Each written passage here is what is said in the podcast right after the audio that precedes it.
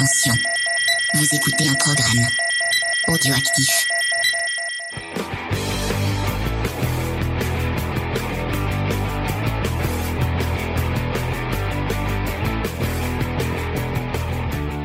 Bonjour à tous et bienvenue dans Comics Discovery, l'émission qui vous fait découvrir le monde merveilleux et fabuleux du comics. Euh, comme la semaine dernière, et oui, comme la semaine dernière, euh, j'ai pensé, à- non pas comme la semaine dernière justement, j'ai pensé à brancher mon micro, donc normalement vous devez avoir un son euh, potable.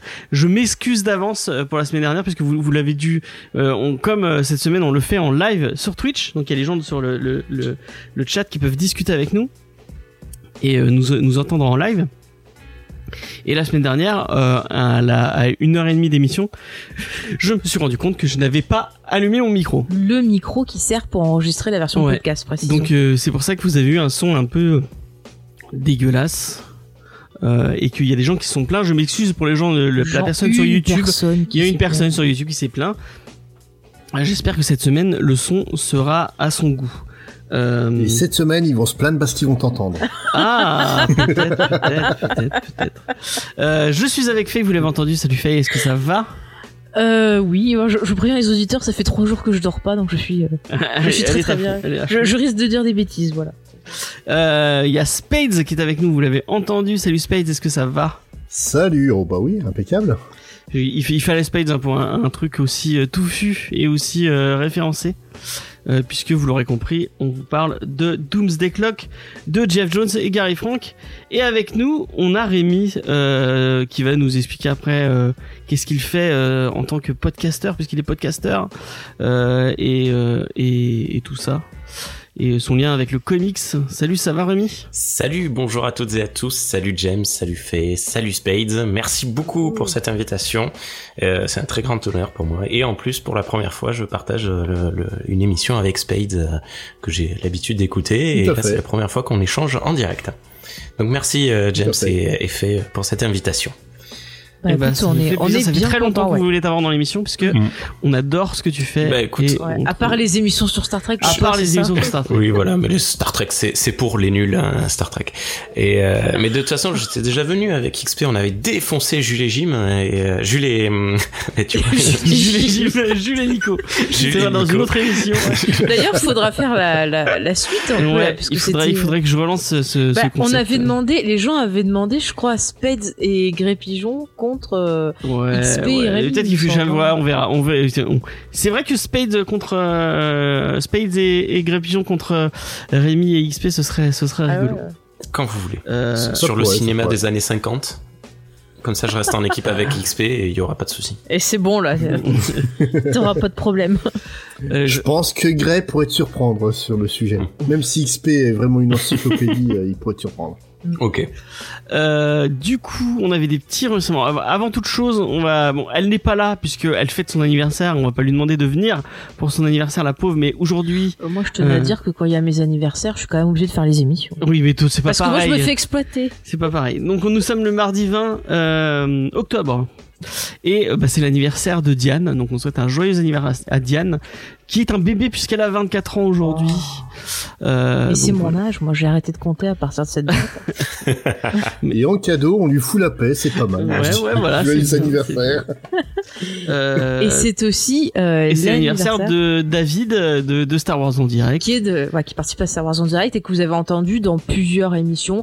On avait fait ben, un geek en série sur Star Wars Rebels. Ouais. On avait fait une émission sur euh, justement John Wick Ouais. et il reviendra bientôt faire une émission avec nous. euh, sur Peut-être avec. Spades. Oui, peut-être. ah, ah. Ah. Euh, Peut-être encore pour parler de gens qui se mettent des coups de tatane. Et c'est aussi Euh, mon anniversaire aujourd'hui. Non, c'est pas vrai. Ah c'est bon, pas je vrai. C'est pas pas. vrai. C'est parce que tu voulais un gâteau gratuit. Voilà. Je voulais qu'on me foute la paix aussi, mais je suis venu. et on et, euh, et merci à, et, incognito il y a il y a Jim Euh, non il y a Jules sur le, sur le chat aussi.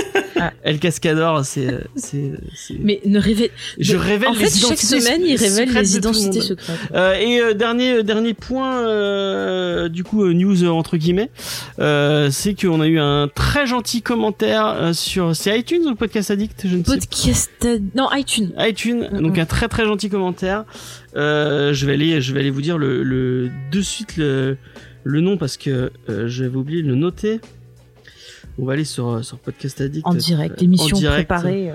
c'est peut-être que ça je, professionnalisme en œuvre. ça, je le couperai peut-être au montage. Euh, donc c'est Dad- euh, Daddy the, the Beat. Euh, Pardon. Moi, je vais dire Daddy DJ, mais non, euh, c'est tellement c'est de pas blagues. Ah non, ah non, arrête, je vais avoir la chanson en tête après. Daddy DJ. Ah non, arrête. Arrêtez, arrêtez, je me veux suis- pas Je me suis sortie de, de la chanson d'Halloween 3, me mettez pas Daddy DJ. Qui nous dit 5 étoiles pour te prouver mon amour. Et bah merci beaucoup. Euh, il nous déclare mon amour à toi, mon cher podcast de comics préféré, à condition que ce soit réciproque. Mais ça l'est, ça l'est bien sûr. Et merci pour l'indispensable Bat News. Euh, et on pourra dire merci à Spades pour cette Bat News puisque elle va être un peu, euh, elle va être un peu euh, sponsorisée par Spades. on te dit quel donné accent en- sur le- Merci, ben, mon accent est génial. Je, je le sais bien, je le sais bien. Humble en plus. Exactement. Euh, bah du coup, on va partir sur les news si vous êtes prêts. Oui. T'avais un truc à, à- non, euh, pas rien à annoncer, Faye de ton côté. Euh, on a, Euh. non, on n'a pas sorti de Geek en série cette semaine, j'allais dire. Non, mais c'est lundi qu'il y aura un geek Lundi. en série qui sortira, qui nous mettra un peu dans l'ambiance d'Halloween parce qu'on parlera de Penny Dreadful. Mais on en parlera à la fin. Et mais je le dis, je m'en fous, je le dis maintenant. Et en plus, on a une super invitée sur l'émission puisqu'on a euh, Judith, la créatrice de Demoiselles d'horreur. Oh. Oui, effectivement. Ça va être. Une euh, très chouette. euh, Ouais, on a pris beaucoup de plaisir à, à parler de la série avec elle. euh, du coup, Les news. les allez. news. Et ben, on va commencer comme d'habitude avec la petite bad news. Et Bad donc, news, t'as bien raison. De quoi? T'as dit bad news au lieu de Bad bad. news, la bad news. Il faut que je parle de zizi et de trucs qui rentrent dans, comme dans Bad News, euh, l'émission de David de- de Mourier. Et Ah oui, non, non, non, nous, euh, on est en bad news. Chut, mais ne crie pas, il y a des voisins. Euh, donc une bad news euh, qui euh, qui a été à peine préparée comme d'habitude puisque en fait euh, il n'y a pas grand chose mais on, on se contente de répéter les rumeurs qui traînent Oh, sur les internets.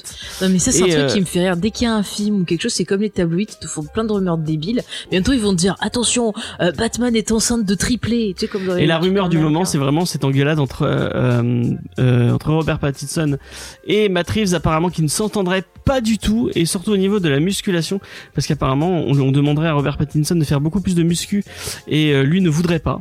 Euh, Non, c'est surtout qu'il a qu'il a pas voulu en faire durant son confinement ouais j'ai euh, vu ça aussi. bah, obligatoire. Il avait le Et que du coup, il est arrivé euh, un peu en sale état euh, pour reprendre le tournage.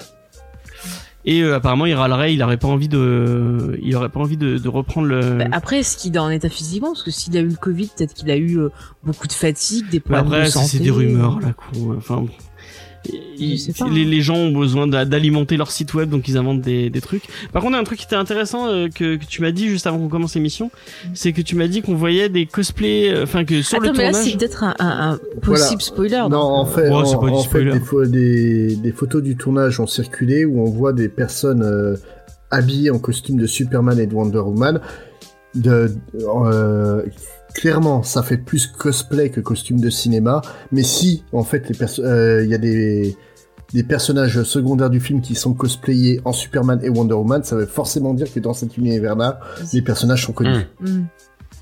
Donc euh, savoir si c'est une manière de dire que c'est un univers partagé ou euh, est-ce que c'est une manière de dire que Superman et Wonder Woman sont des personnages de comics dans cet univers-là. Ah, pas mal. Ou peut-être que c'est des héros qui sont arrivés beaucoup plus avant euh, ce Batman-là, peut-être. euh. Bah, euh, si on suit la, la logique d'essai, Superman est censé être l'un des premiers super-héros et qui a inspiré le reste. Donc euh, Batman serait arrivé après. Ah, si, c'est possible. Après, est-ce que ça voudrait dire qu'ils veulent peut-être, possiblement dans ce monde-là, euh, nous offrir un peu plus tard une nouvelle euh, Justice League? Peut-être. Ouais, ouais. C'est pas impossible, c'est c'est en gros les, les rumeurs qui circulent. Bah, écoute, pourquoi pas De toute façon, euh, il y a eu plein de versions différentes de la Justice League. Ouais, donc, ouais, euh, mais en plus comme ils, ils ont l'air de partir aussi sur un, sur un, un- un état d'esprit multiverse avec euh, avec euh, avec euh, le, le film Flashpoint, euh, donc euh, autour du d'un d'un d'univers multiple de DC. Mhm. Donc peut-être que euh, on, on va se retrouver encore avec ce cette idée de Justice League euh, différente un peu partout. hein. Donc ouais, je, je ne sais pas, je ne sais pas. Après, euh, j'aime bien l'idée que peut-être ça pourrait être des persos de comics dans cet univers-là. Et justement, on aurait ben, les, les types d'héros que peut-être euh, les gens rêveraient de voir.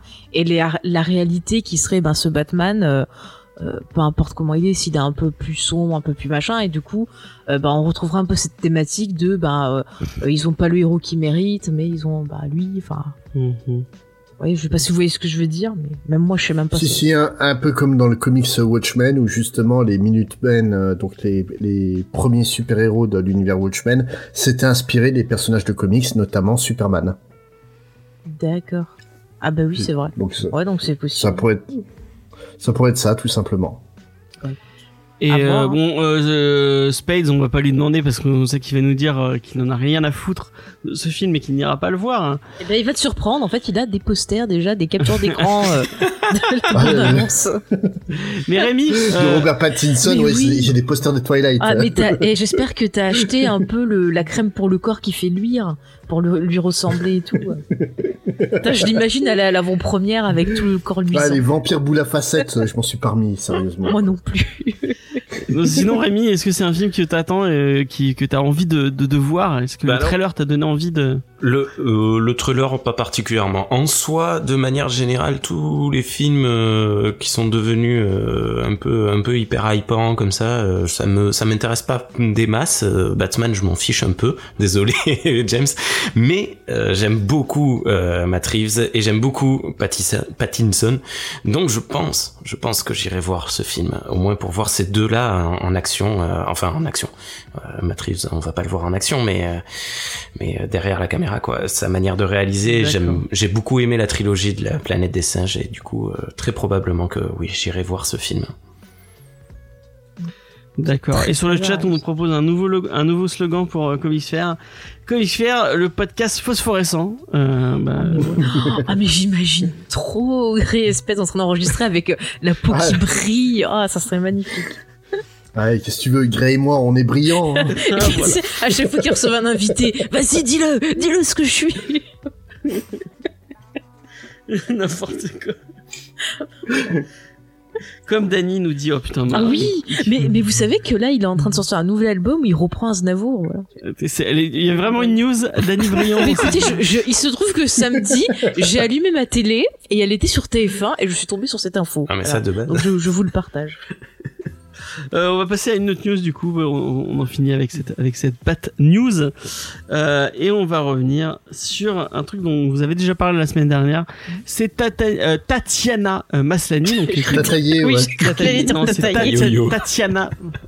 Tatiana Maslany, donc qui est jouée dans Fun Black, qui a joué euh, récemment dans Perry euh, Mason, euh, donc qui est une actrice euh, vraiment très très très très cool que nous on aime beaucoup euh, avec Faye, euh, qui avait, enfin qui avait été annoncée comme incarnant donc Jennifer Walters, donc chez Hulk, la cousine de Hulk. Et, euh, et on avait tous dit que c'était euh, une bonne idée et qu'on on aimerait bien voir euh, Tatiana euh, dans le dans le costume de She-Hulk. Mhm.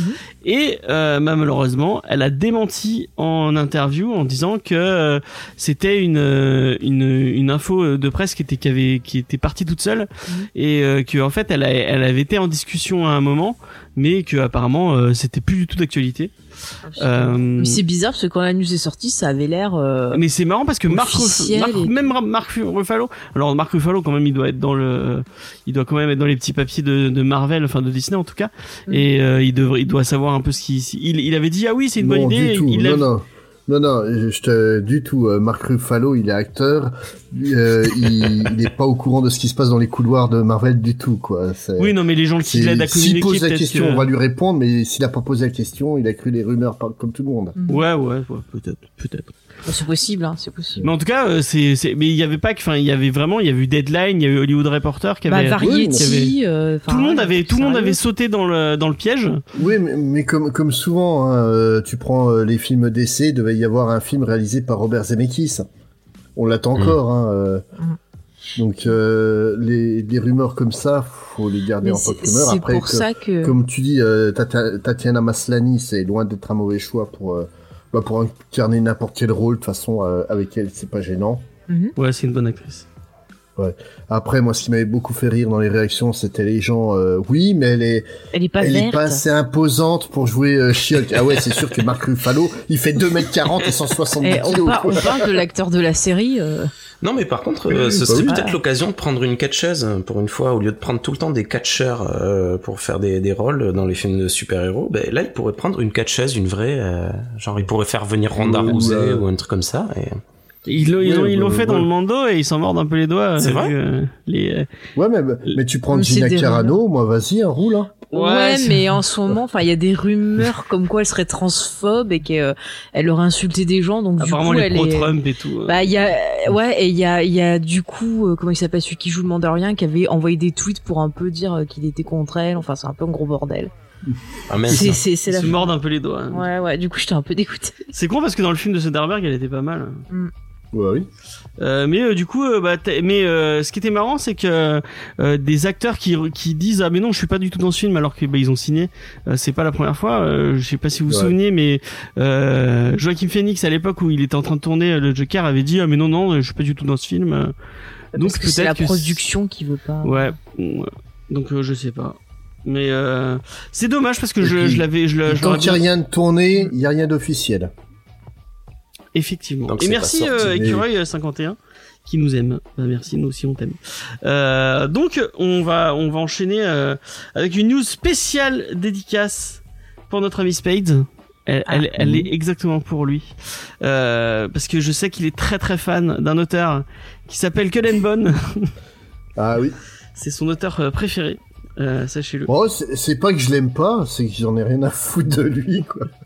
Et euh, bah c'est marrant parce que euh, en fait il y a il y a il est, donc il est la sorti il y a quelques années un comic qui s'appelle The Empty Man euh, avec Vanessa Del euh, Del Rey et en fait euh, euh, le film avait été adapté enfin la licence avait été achetée par la Fox et ils avaient préparé un film et euh, bah, le film était prêt et euh, du coup la Fox a été rachetée par Disney et bah le film sort dans six jours alors qu'ils ont fait zéro communication dessus.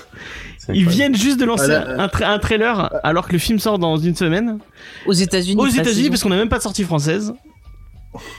Euh, et enfin, on vous allez me dire, mais en fait, euh, enfin, qu'est-ce qu'on s'en fout d'un film dont qu'on qu'on verra même pas parce que ça se trouve il, il arrive à arriver en direct ou DVD euh, Bah, peut-être je Euh, demanderai au tonton. ou peut-être euh, peut-être chez Disney Plus. Euh, quoique c'est c'est pas très, ça a pas l'air très euh, je le matériel pour le Disney Plus. Peut-être plus euh, Ouais, c'est- ce sera plus pour le, ouais, pour, euh, ou pour le, service qu'ils sont en train de faire au, Ouais, au ouais. niveau mondial pour diffu- diffuser les films trop, Mm. trop durs, on va c'est dire. Pinon Peacock, c'est euh, chez euh, Warner? Peacock, c'est NBC. C'est NBC, ok. Ouais. Euh... Warner, c'est euh, HBO, HBO Max. et Ouais, tout ça. ouais, il y a, il y a tellement de, de trucs. Euh, donc c'est une histoire de, apparemment c'est une histoire de, de virus euh, avec des zombies euh, mêlés avec de la magie. Oh. Ça a pas l'air, euh, ça a pas l'air fou fou. Euh, Je sais pas. Je c'est suis- Cullen Bunn hein, déjà, donc scénaristiquement c'est c'est vide.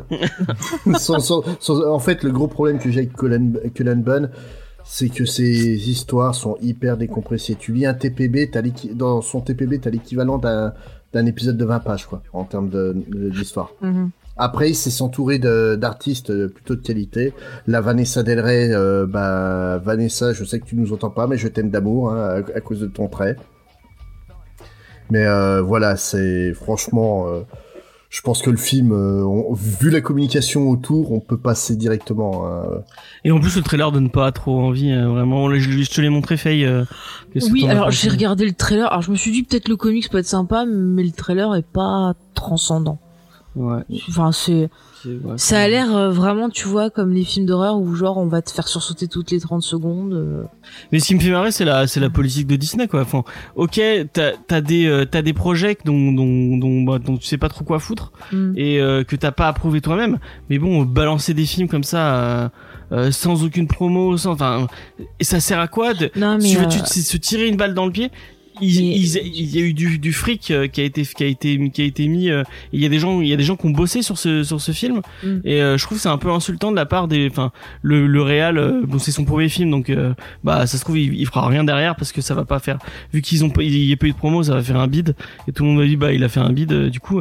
Bah, mais t'as t'as des techos t'as des gens qui ont Alors, le, qui ont le- monté le qui ont. problème, James, en ce moment, c'est que déjà Disney, euh, ils vont pas bien en ce moment dans leur tête. Là, ils sont en train de se réorganiser et de se tourner vers le streaming. euh, parce que bah voilà ils essaient de récupérer de l'argent.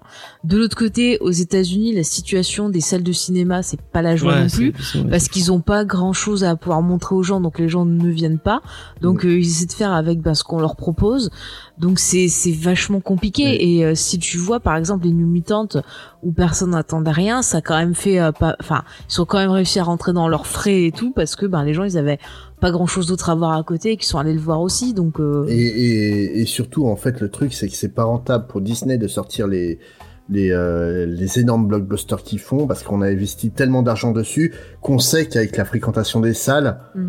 Il- ça va rien leur apporter. Tandis qu'un film, euh, on va dire, euh, low budget comme Empty Man, je, je connais pas le, le budget, mais je pense que c'est quand même vachement moins qu'un Avengers. Oui bah oui c'est un petit. Une Euh, dizaine de minutes. voilà. d'horreur. Le, le, le truc, c'est que ça, c'est, c'est euh, que ça permet en fait de donner un, un programme au cinéma qui ont quand même quelque chose à montrer du coup parce qu'eux aussi sont en pénurie de, de films. Mm.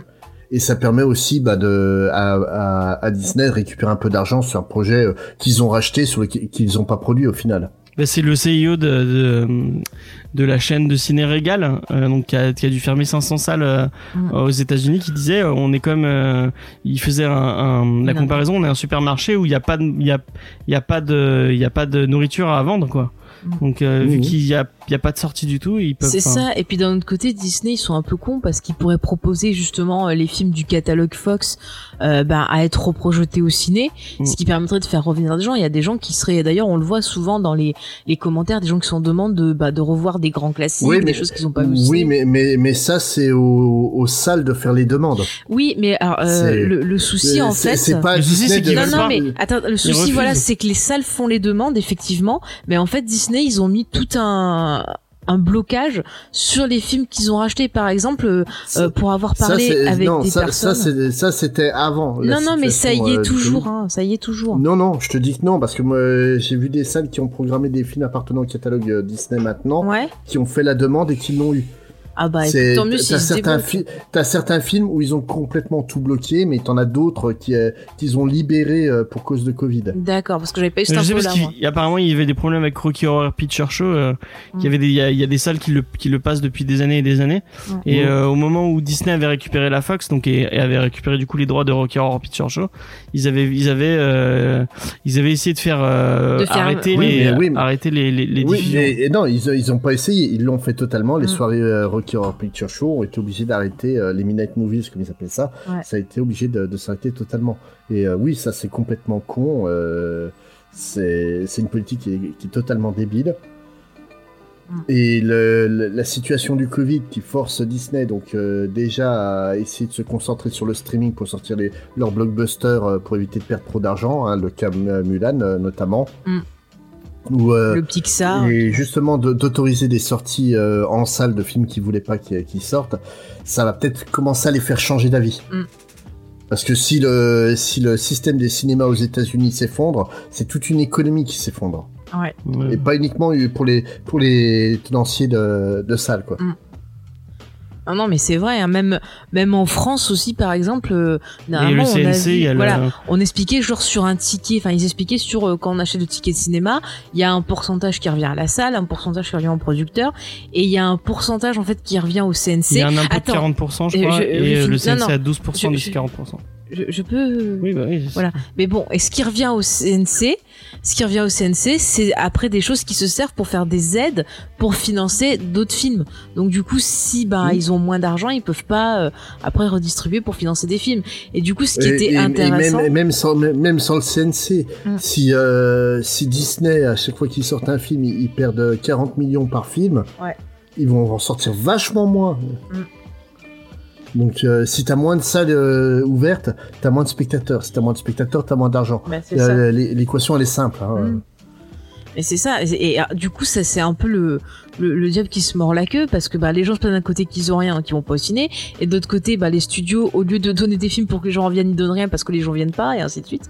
Et du coup, bah Mhm. on n'a pas d'avancée. Il faut. C'est pour ça que finalement, euh, bah le cas de la sortie de Tenet c'était intéressant parce que euh, ça permettait d'offrir une nouveauté et de prendre ce risque-là pour que Ouais. les gens bah puissent Bah, aller au c'est- ils ciné. ont tenté, mais Ils se sont ils pété ont la tenté, gueule, mais hein. quand ils ont vu le quand ils ont vu le bid, euh, Bah ouais. c'est euh, ça les a poussés à arrêter de En tenter. même temps, c'était un film de merde. Pardon. Euh, je sais pas, je l'ai pas vu. Ah donc, non, euh, je suis pas d'accord avec Bah toi. écoutez, On- moi je vous renvoie à On l'émission qu'on a sortie 3 dessus, heures sur, donc, euh, sur Tenet, vous pouvez aller l'écouter. ouais. Ah bah merci euh, STPNL euh, de nous avoir follow. Mais avec plaisir. Merci beaucoup. ah, mais c'est toi. Toi. mais je sais Ah pas oui, moi. Star Trek c'est- pour les nuls, ok. Oui, bah moi je sais pas, je vois Wizbot qui me dit machin, moi je dis juste. Hein. C'est bien. Euh, Eh bien merci. Merci beaucoup. Euh, Moi vous voulez que je réalise des et dessins animés merci chez euh, Disney Écureuil, Ah, bon, on du est- Saint- Écureuil- Écureuil 51 aussi de nous avoir follow, c'est Ah bah je l'ai pas eu ça. c'est très gentil. Non mais moi je, je sais pas dessiner. hein. Je Ah non Euh, réaliser, non mais je... ouais. bon. On va passer à une autre news euh, et une news un peu moi que je trouve cool. Euh, je sais pas si vous vous souvenez de, de ce, ce héros qui avait un dessin animé dans les années 90 euh, qui passait dans F3X le choc des héros. Euh, C'était mon, mon rendez-vous du dimanche matin. Euh, Static Shock. Donc, euh, Oh. Ah non.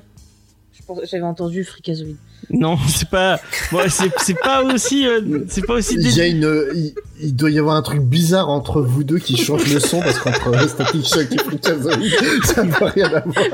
Je vous dis. D'ailleurs, il y a, pas. un- il y a le, il y a eu un trailer pour le, pour le, le renouveau de Les Animaniacs. des Animaniacs Ouais, qui a l'air très cool sur Ah, cool. Gargoyles. Là j'ai compris. Donc en tout cas, euh, apparemment, ce serait euh, la boîte de prod de Michael B. Jordan euh, qui s'appelle, je vais vous dire ça tout de suite. Air Jordan? Non, pas du tout, non. Qui s'appelle hop, Bon tu le trouves ça? Out, Out- Outlier Society. Donc a récupéré apparemment les, les, les, les droits pour euh, pour faire, euh, euh, je sais pas a un nouveau film, un film apparemment en préparation avec Warner ouais. Bros euh, pour euh, Static Shock. Euh, et c'est une bonne news parce que déjà euh, pendant le DC fandom ils avaient annoncé euh, enfin euh, DC avait si annoncé le retour de euh, Milestone euh, euh, édition si je dis pas de conneries Euh, donc c'est qu'un label de un- on, on est d'accord c'est un label de, de DC ou c'est un Ouais, c'est un peu compliqué en fait parce qu'à la base c'est un label indépendant qui euh, qui en fait était distribué euh, par euh, DC, DC Comics. ok Donc en, en gros c'est c'est un on, on va rester sur le terme label au final, c'est donc une création de Dwayne McDuffie qui est un un, un artiste noir américain extrêmement doué qui se plaignait en fait euh, de la sous-représentation de, des, des populations noires dans les comics et qui a donc créé tout un tout un monde cohérent euh, avec euh, vraiment beaucoup de personnages noirs américains. Dont Static Shock. Et Static Shock ou Icon qui est en fait un, un Superman noir. Ouais. Ah Icon qui est dans Young Justice aussi du coup maintenant.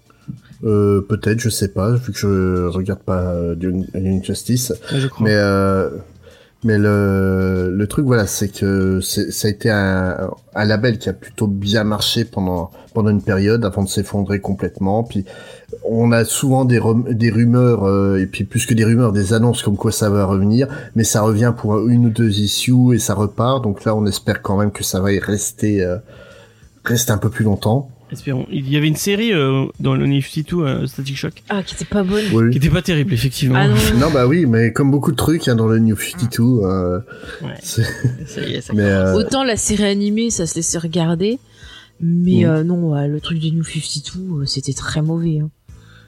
Enfin, j'ai pas du tout aimé. hein. En tout cas, euh, moi je trouve que c'est plus- plutôt bonne idée de la part de Warner hein, de partir sur sur sur ça. Je sais pas si je sais pas si du coup ce sera en lien avec euh, avec l'univers d'ici ou pas du tout. Je sais pas. Après sur Bah, le. en fait, c'est indépendant hein, de l'univers d'ici. Euh, ça a des crossovers euh, de base, mais c'est un monde euh, parallèle en fait, euh, Milestone. Ah ok, je croyais que c'était du coup c'est pas comme euh, Wildstorm où euh, où il- du coup il y a le Non, non, c'est, euh, bah, Wildstorm à la base, c'est un monde parallèle aussi qu'ils ont rajouté euh, depuis dans, dans l'univers d'ici classique, un peu comme l'univers Charleston ou euh, ou euh, Fawcett.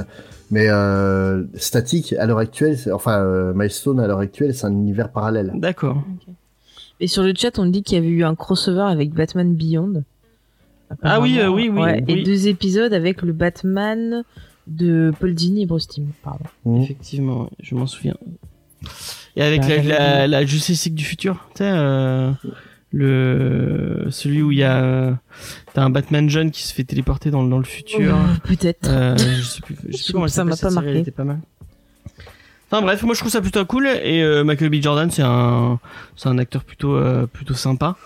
Euh, je sais je sais pas en tant que producteur mais Et- en tant qu'acteur ça c'est- Et, et puis vu ses combats habituels, c'est pas étonnant qu'il se trouve sur ce genre de projet, quoi. Donc, euh, Donc, bah, c'est cool. Et euh, salut salut Fab qui passe dans le chat. Euh, et on va, euh, bah, j'ai fini mes news. On va passer Ah, à la bah, checklist. Oui, je suis un peu court cette semaine aux news. Il y en avait, il y avait pas grand chose. C'est normal, il n'y a pas de sortie Star Wars. Ça y est. Et ben si, il y a une sortie Star Wars. Ouais, mais elle est pas intéressante. Euh, je- je- Ah, merci. Euh, tac, on va passer à la checklist. Si vous êtes euh, d'accord. Ah si, non, t'avais une, euh, t'avais une petite news de dernière, de dernière minute. Ah, mais j'ai pas dit la mienne. Ouais, et, et tu, tu diras la mienne si tu, la tienne si tu veux. Euh, c'est euh, c'est Spets qui nous disait ça et je, je, je l'ai vu aussi. Donc j'ai pas préparé d'image pour les gens de le stream, mais en tout cas vous le saurez. Euh, apparemment Joke euh, et Jeff Lemire, donc deux deux auteurs euh, qui sont plutôt appréciés euh, dans le monde du comics, notamment euh, Lemire que nous on aime beaucoup beaucoup, beaucoup, euh, sont en train de préparer Tu un dis que petit toi, tu projet aimes beaucoup. que moi j'aime beaucoup. Et je dis nous parce que enfin Bah, euh, tu dis toi et les autres, mais pas les moi. gens de bon goût aiment si tu veux. Oh, les gens de bon goût de suite. Non mais t'as pas aimé Black Hammer? Non, mais j'aime pas, monsieur. À chaque fois que vous m'avez fait dire des trucs de ce monsieur, j'ai pas aimé. Oh, C'est dommage, il fait des trucs c'est bien. pas quand ma faute. Euh, donc euh, euh, Jeff Lemire, vous connaissez peut-être pour Black Hammer, pour Descender, pour euh, Sweet Tooth. euh, Qu'est-ce qu'il a fait d'autre euh, de cool euh, SX County, qui est absolument génial. Ouais, il a fait du Green Arrow, il a fait, euh, il a fait du euh, Old Man Logan. Enfin bref, quelqu'un de, Mm. quelqu'un de, de très talentueux, un très bon scénariste. Mm. Et euh, Joke, un dessinateur euh, plutôt apprécié, euh, que vous Oui. connaissez peut-être pour euh, Arkham Asylum. Il a fait Witches avec Snyder. Ça, j'aime bien. oui. Il a fait quoi Les Losers avec euh. Andy Deagle. Ouais. Il travaille beaucoup avec Andy Deagle, qui est, c'est c'est vraiment très bien ce qu'ils font ensemble. En tout cas, euh, ça donne envie euh, ces deux euh, deux artistes euh, qui qui sont atypiques dans le dans le milieu du comics euh, et que on bah euh, apparemment qu'ils vont travailler pour euh, pour euh, pour DC, c'est ça euh, où il y a un on sait qu'il y a un Euh, projet? il- Ouais, voilà, c'est juste un projet. On a juste une annonce euh, 2021 euh, et vous verrez quoi. D'accord. Bon bah pourquoi pas. Juste, je me permets. euh, je- euh, alors tu dis Juke, mais c'est c'est Jo- Joke, Joke. Ok. Joke, Voilà, ouais, Suivez-le sur Instagram. Il fait des hum, des reprises euh, de d'affiches de vieux films euh, de monstres Mm. et c'est magnifique. C'est magnifique. Ouais. J'adore cet artiste. Et, et en fait, euh, il fait aussi beaucoup de, de posters et de covers de vinyle Mm, pour euh, ouais. Mando. Et c'est à chaque fois mais sublime. Moi, j'ai j'ai le j'ai j'ai le vinyle de Hot Fuzz qu'il a Mm. designé. C'est un petit Mm. bijou, quoi. Ouais, c'est très bon. Ouais. J'essaie de communiquer avec Faye, euh, mais elle ne comprend pas. C'est pas grave. Je comprends rien ce qu'il me raconte. Ça coule ton truc ou pas? Ah, ma, ma bouteille Bon, voilà. c'est bon. Euh, bravo, bravo Faye. Ah, mais faut vraiment que je dorme. Et tu, euh, tu as mis une news Oui, oui, une news. Voilà, si vous aimez le maquillage, j'ai vu qu'il y avait Kiko, euh, la ligne. Enfin, ouais, c'est une boutique de maquillage qui s'appelle Kiko, euh, qui fait du maquillage hypoallergénique, euh, pas testé sur les animaux, il y a des choses véganes et tout, qui propose une capsule autour de Wonder Woman. Alors c'est super, il y a des palettes, il y a des rouges à lèvres, euh, il y a des choses. Ah, ça c'est pour Spades. Il y a des choses pour scintiller. Ah, Il y a de l'highlighter, euh, du gel pour le corps. Ça va être magnifique. Voilà, mais plein. Je- Il y a même des Tu strass. fais glowing in the dark ça va être Ah, mais en plus, tu peux mettre des strass pour te faire le, le petit dixième de Wonder Woman en strass. Ah, Enfin, il y a plein de choses. Ça va trop t'aller. Voilà. Non, mais c'est une marque de maquillage qui est plutôt sympa. Par contre, je, je déconseille au niveau des palettes pour les yeux parce que sont pas assez pigmentées. Mais pour le reste, c'est vraiment bien, surtout si vous avez la peau sensible. En fait, c'est parce que le film devait sortir en ce moment. Vu Sûrement, que ça a été sûrement. repoussé, mais ils ont, ils ont, Bah, leur ils ont truc est sorti pu. quand même, donc. euh, Ouais. En plus, c'est pas très cher comme marque. Et c'est quand même des bons produits, donc euh, allez-y. À Montpellier, il y a, il y a euh, une boutique Kiko à Montpellier. Oui, non, Euh, bon, vous en avez une à Odysseum et il y en a une à Carrefour. La seule boutique de Montpellier que vous devez retenir, hein, c'est Easter Egg, 11 rue des Sœurs mais Noires. oui, mais euh, là, Mais ça, sent pas du tout le, le placement produit là. votre Pas du tout, de pas du. Ah non, non, j'ai aucun lien avec eux. C'est juste, j'ai vu que ça parlait de. Mais en tout cas, si s'ils veulent, euh, Oh, moi je veux bien s'ils me donnent le maquillage, je prends. on fait, vous voulez qu'on fasse des tests de maquillage Ah bah écoutez, j'ai racheté les glosses. James en tuto beauté. Je suis sûr qu'Audioactif euh, pourra lancer un, un nouveau euh, un nouveau projet autour de ça euh, avec avec plaisir.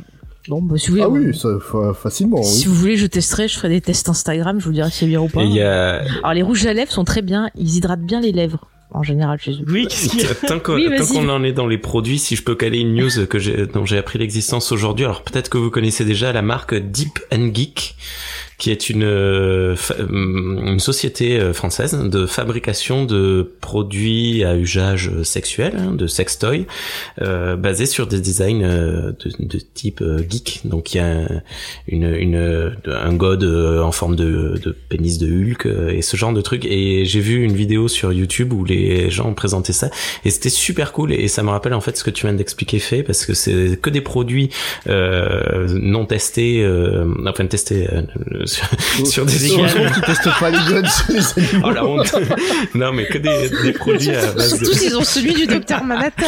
enfin sans, sans caoutchouc euh, ils ont euh, ils ont créé euh, des nouvelles normes pour euh, enfin bref et c'est euh, c'est super cool euh, ouais, voilà. Vous aurez pas d'allergie et Deep and Geek Est-ce qu'il y a un il y a un truc lingon je, je sais pas je sais pas ils ont pas présenté tous les tous leurs produits sur la vidéo mais D'accord. Le god Ben Grimm des 4 Fantastiques. oui voilà ben, c'est le premier qui présente sur la vidéo et en fait le type qui qui fait l'animation il touche et il dit ah c'est vachement texturé et, et les, les le gars et la fille ils sont là ben ouais c'est le but du coup c'est assez rigolo et, euh, et c'est ouais.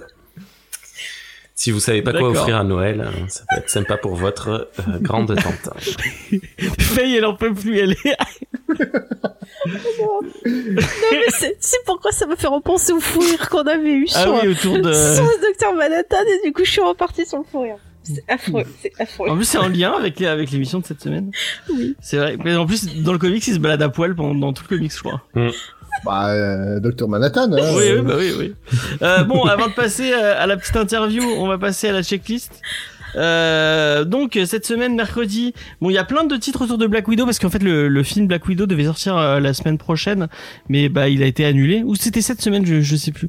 Il enfin il a pas été annulé, il a été reporté donc bah à mon avis les, les comics autour de Black Widow avaient été reportés ont été reportés aussi et euh, ça c'est dommage parce qu'il y a le il y a le run de de Mark Waid et de Chris Samney que j'avais envie de traiter.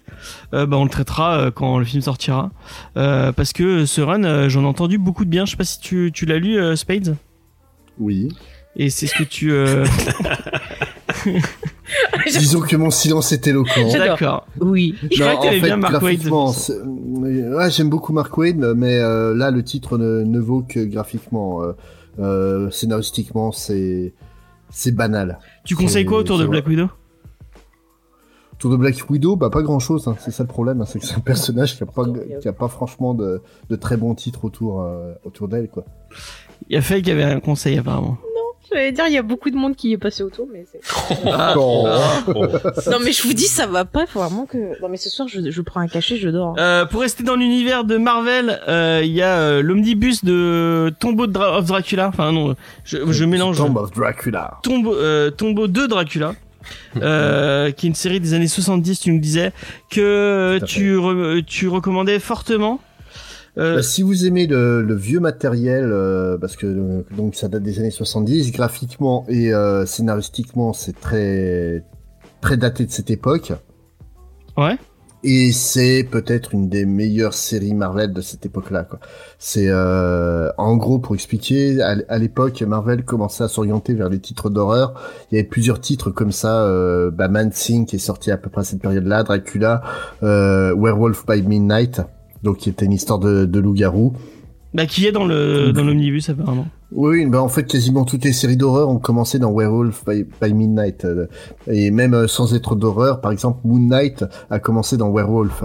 Ah d'accord. Et dans et Dracula, donc c'est juste euh, le retour euh, du roi des vampires à notre époque et euh, la manière dont il va interagir avec euh, avec notre époque et les gens qui vont s'opposer à lui, notamment un un, un vampire, un demi-vampire euh, du nom de Blade qui fera sa première apparition dans, dans Hmm. cette série. D'accord. Donc c'est un Blade très disco, très disco hein, quand même. Ah oui, il a une belle, euh, il a une, une belle, euh, une belle afro, euh, je- si je m'en Oui, oui, souviens. puis un costume euh, très très d'époque aussi. Mais non, non, c'est vraiment une, euh, une super série. Je suis agréablement surpris de, de voir que Panini euh, ose sortir ça parce que malheureusement, on va pas être des masses à être intéressés, mais surtout au prix que c'est euh, Oui, j'avais demandé les le prix. omnibus. C'est à combien à peu près, James C'est à je sais 70, 70 euh, euros. 70 euros. Ah dommage, donc- ça me tentait bien, mais à ce prix-là. C'est des noms que vous connaissez, mais parce que c'est un, c'est un bel objet, c'est un gros Ouais, objet. ouais, mais bon, j'ai C'est pas- des, euh, c'est des noms que vous connaissez peut-être puisque Marv Wolfman on en avait déjà parlé puisque c'est lui qui avait fait, euh, qui avait bossé sur euh, Teen Titan. Mhm. Oui, tout à fait. Euh, Gene Colan, euh, je, je connais le nom mais je, je, je vois pas dans quoi on. Wow, il a, il a un peu tout fait chez Marvel, un peu tout, il a fait pas mal de titres chez DC. C'est vraiment un, un, un artiste euh, majeur de cette époque, quoi. Et Il y a du Jerry Conway aussi euh, avec lui. Ouais, euh, oui. ok, oui, donc des, des gros noms, euh, des noms connus. Bah, pour l'époque, oui, c'est des, c'est, les, les rockstars de l'époque, hein, qu- quasiment. Ok. Euh, toujours chez euh, chez euh, Panini, vous retrouvez une intégrale de Iron Man euh, l'année 77 à 118. Bon bah si vous suivez euh, Mm. si vous suivez Iron Man et vous vous, laissez les intégrales là, vous savez qu'elle est sortie. Euh, Il y a le tome 2 de Avengers, je ne sais pas quelle série et quelle époque c'est. Euh, tac, je regarde, excusez-moi. Euh, c'est la série de Aaron apparemment avec Piketty et, et McGuinness. C'est du Avengers de 2018. Euh, bah, si c'est Aaron, a priori, c'est pas. euh, je, la, je, la- je connais pas cette série, je l'ai pas lu, mais euh, a priori, c'est peut-être cool. Donc, si vous avez l'occasion et si vous suivez la série, vous savez que c'est sorti. Donc, on va, on va quitter le monde de Panini. Ah non, il y avait Star Wars aussi 12. On s'en fout. La série principale qui s'appelle juste Star Wars, c'est pas ce qu'il y a de plus intéressant. C'est la série de et, Ouais, et de qui d'autre je, je l'ai noté. je sais plus la force. Et Greg Pak. Oui, voilà. Mais c'est pas ce qu'il y a de plus intéressant, donc. euh, D'accord. Bon bah voilà. Merci Faye pour le Bah, point. C'était le point Star Wars. Bah oui. Euh, donc euh, en indé qui sort mercredi, euh, enfin en indé, chez euh, chez euh, chez Glénat, vous avez euh, Lady Mechanica euh, tome 7. Euh, donc c'est la Ah série. bah, euh, euh, c'est de l'indé, hein, puis c'est du pur indé, vu que, que Joe Benitez s'auto-édite euh, principalement, donc. euh, Oui. Mais là du coup c'est chez Glénat, c'est pour moi. moi. J'avoue que bah, ça ça reste de. Mais ça reste de effectivement. Euh, donc Lady Mechanica c'est la série de John Benitez comme je disais là c'est le tome 7 euh, bah j'ai pas lu cette série euh, mais euh, si vous si vous la suivez vous savez que c'est sorti c'est un c'est un truc que tu tu conseilles euh... C'est si vous aimez le, les designs steampunk, foncez parce que c'est super beau. Hein, Benitez, euh, c'est c'est un, un bourrin euh, en en termes de dessin. Par contre, euh, du, du point de vue de l'histoire, moi, j'accroche pas du tout. Mais ouais moi aussi j'avais eu ça je crois que j'ai lu le premier et que ça m'était un peu tombé des mains en mode ouais. c'est joli mais euh, voilà ça va pas plus loin euh, sinon euh, si vous aimez bien Robert Kirkman euh, et Chris Samney on, a- on en a parlé tout à l'heure euh, moi Chris Samney c'est un auteur que je que je, dont j'a- j'apprécie beaucoup le trait.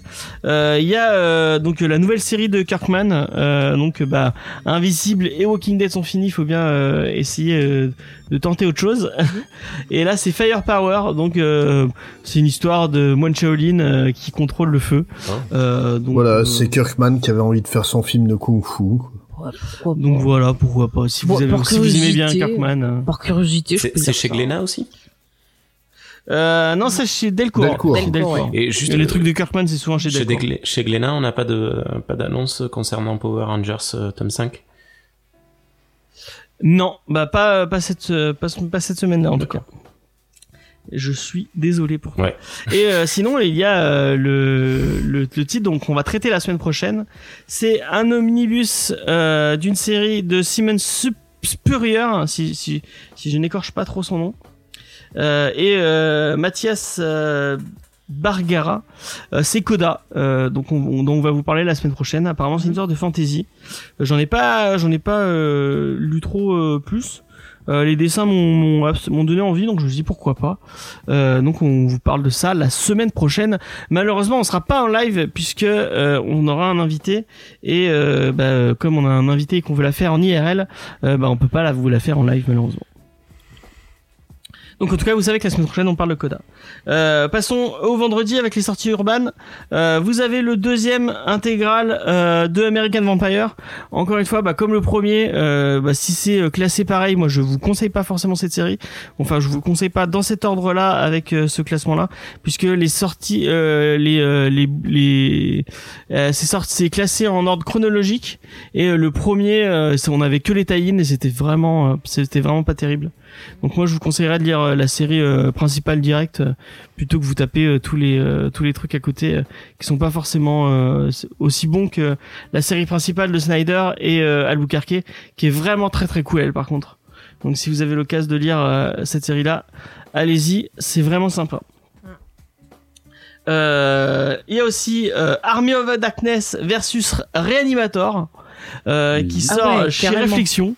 Je ne sais absolument pas ce que ça vaut, mais pourquoi pas bah, Ouais, c'est con con, mais c'est marrant. Ouais.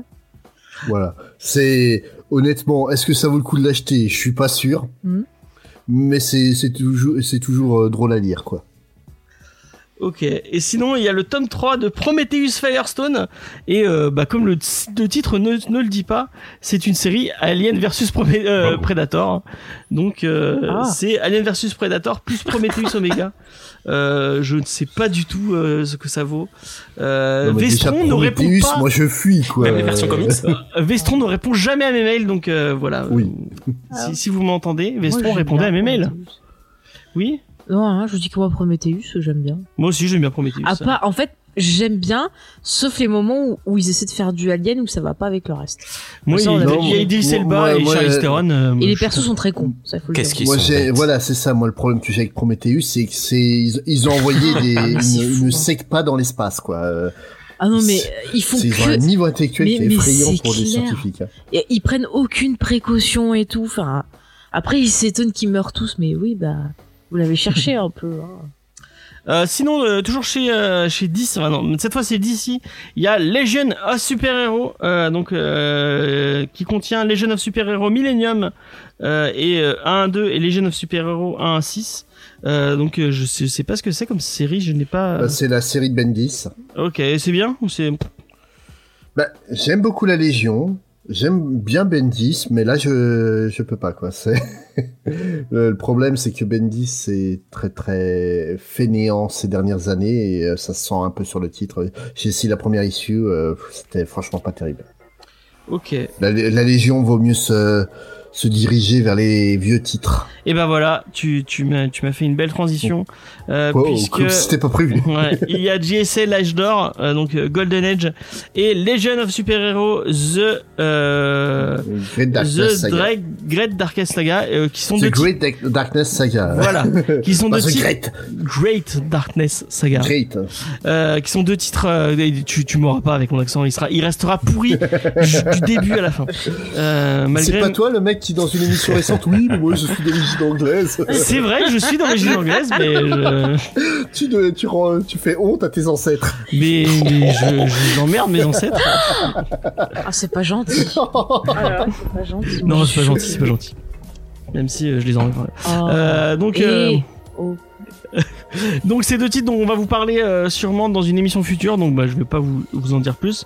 Mais euh, c'est euh, dans la collection DC Confidential de chez de, de, chez Urban. donc c'est les séries un peu plus un peu plus confidentielles, comme le dit le, le titre de. Bah, en, fait, c'est surtout des, des, séries qui demandent un peu plus de connaissances que les, les séries normales que, qui sortent dans les collections régulières, quoi.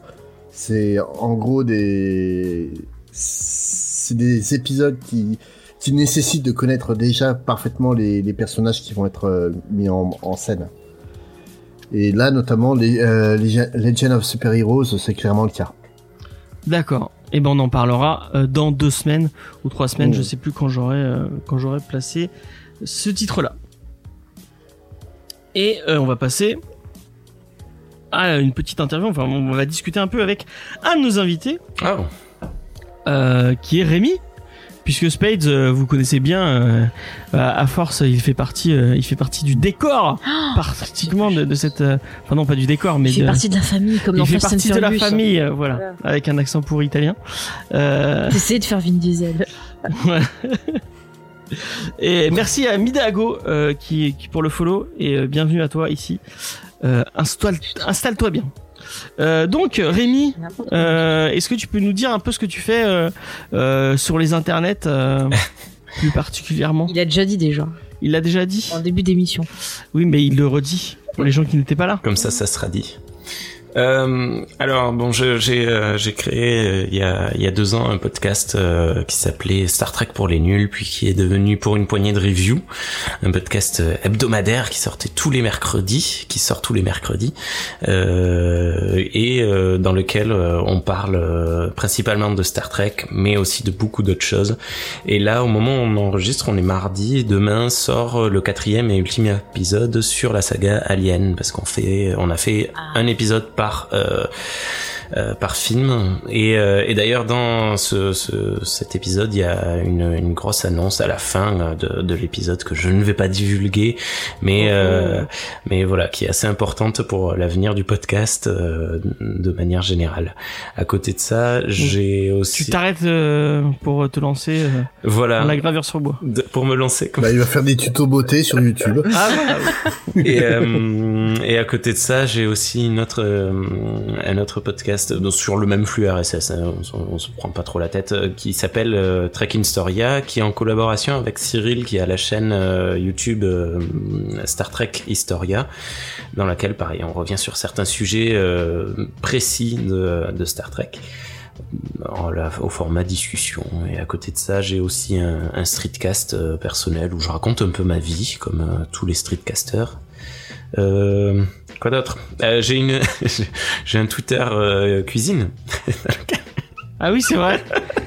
dans lequel je fais- C'est con, j'ai honte de le dire à chaque fois. Dans lequel je, je mets les plats que je cuisine en photo. Bah, c'est déjà bien. Bah ouais. Mais Pourquoi t'as fait un Twitter et pas un Instagram? Parce que euh, je, je voulais changer un peu les codes. Parce que tout le monde fait des Instagram. Et Instagram, euh, si tu veux euh, te démarquer, t'as intérêt à, à vraiment. euh, Enfin voilà, c'est c'est chaud. Et Ouais. euh, là, Twitter, tu Bah, vois, j'ai mes tu 6 likes, je suis faire- content. Non, mais je vais t'aider, tu pourrais faire un Instagram mi-cuisine, mi-tuto beauté. Où Ah. pendant que tu cuisines, tu te maquilles en même Tu temps. cuisines des produits de beauté. Ouais. Et puis Ah je non fais des tests. ouais, ou euh, tu mets pour, du euh, rouge à lèvres sur ton steak. Je, je Voilà, fais des tests des exemple. produits Deep and Geek en live.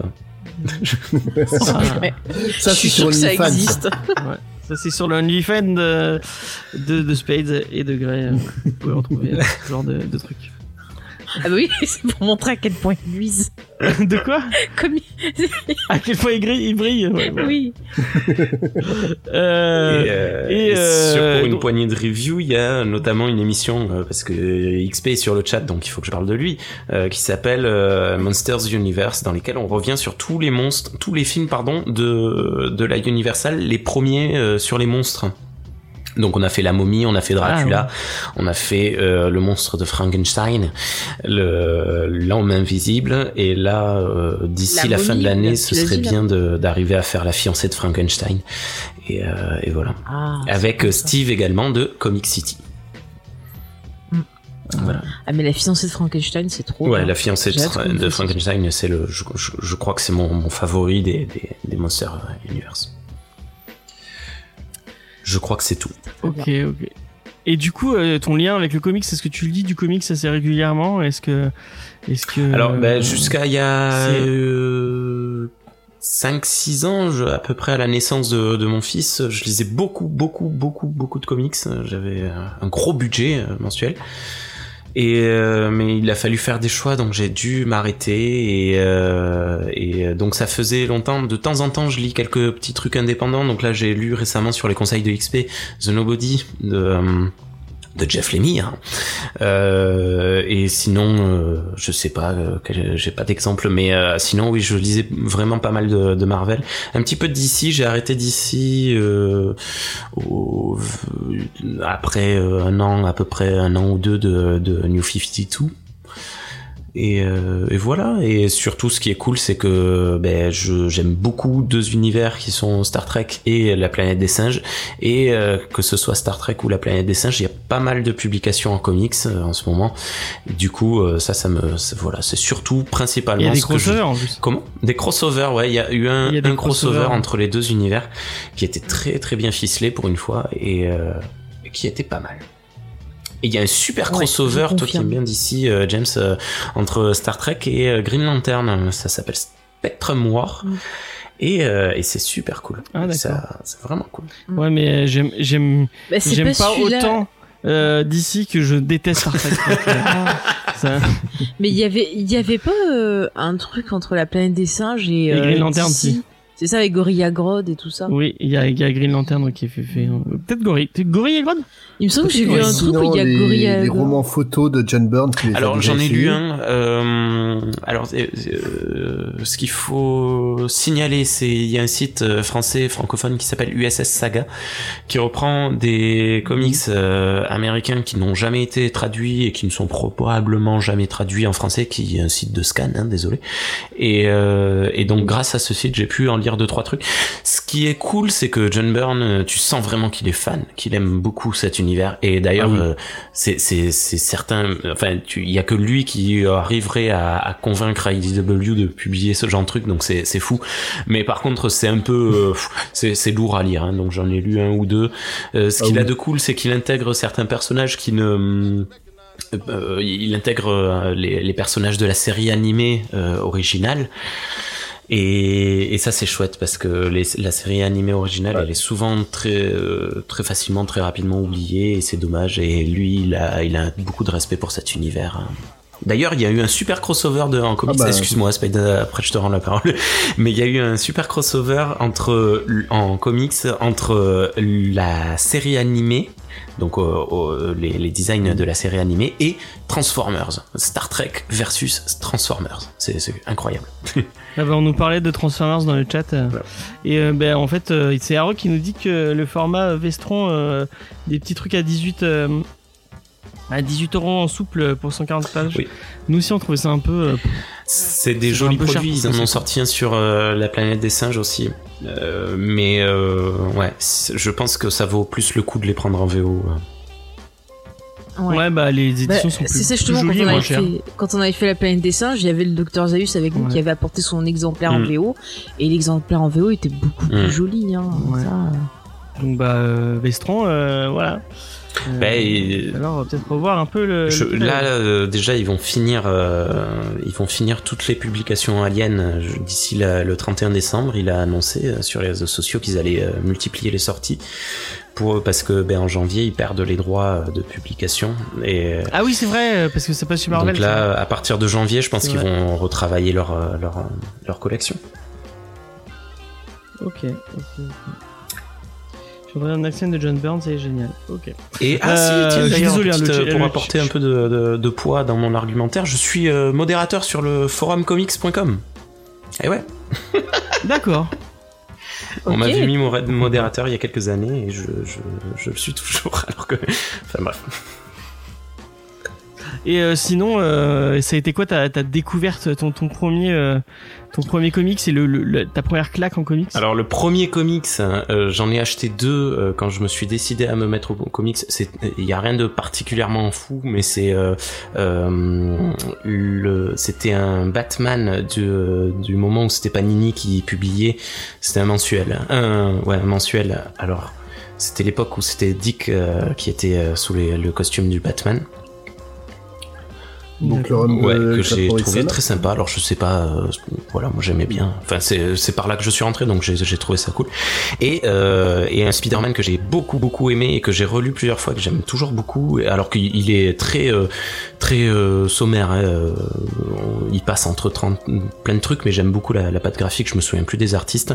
le là où Craven revient pour la douzième fois.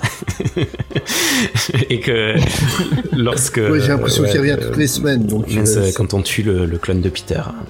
Et qu'il y a, y a plein de personnages de, de, du Spider-Verse qui se font tuer les uns après les autres. Hein, par la Craven Family.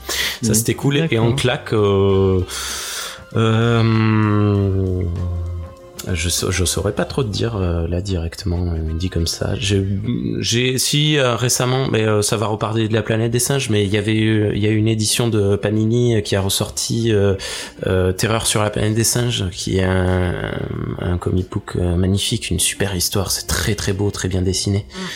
Et euh, ouais. On t'en avait parlé, a- James. Tu sais qu'on Mm. avait fait l'émission Ouais. avec Zeus.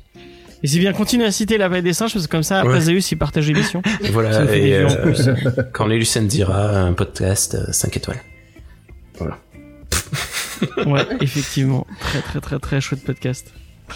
Euh, et euh, est-ce que t'as un auteur et un dessinateur Oh préféré euh, en tu, comics? me, tu me tues un peu. Euh, dessinateur, dessinateur. J'aurais dû te poser les questions avant. J'aime beaucoup Sean Murphy. Je le déteste ce type, Ouais. mais en dessin, il est magnifique.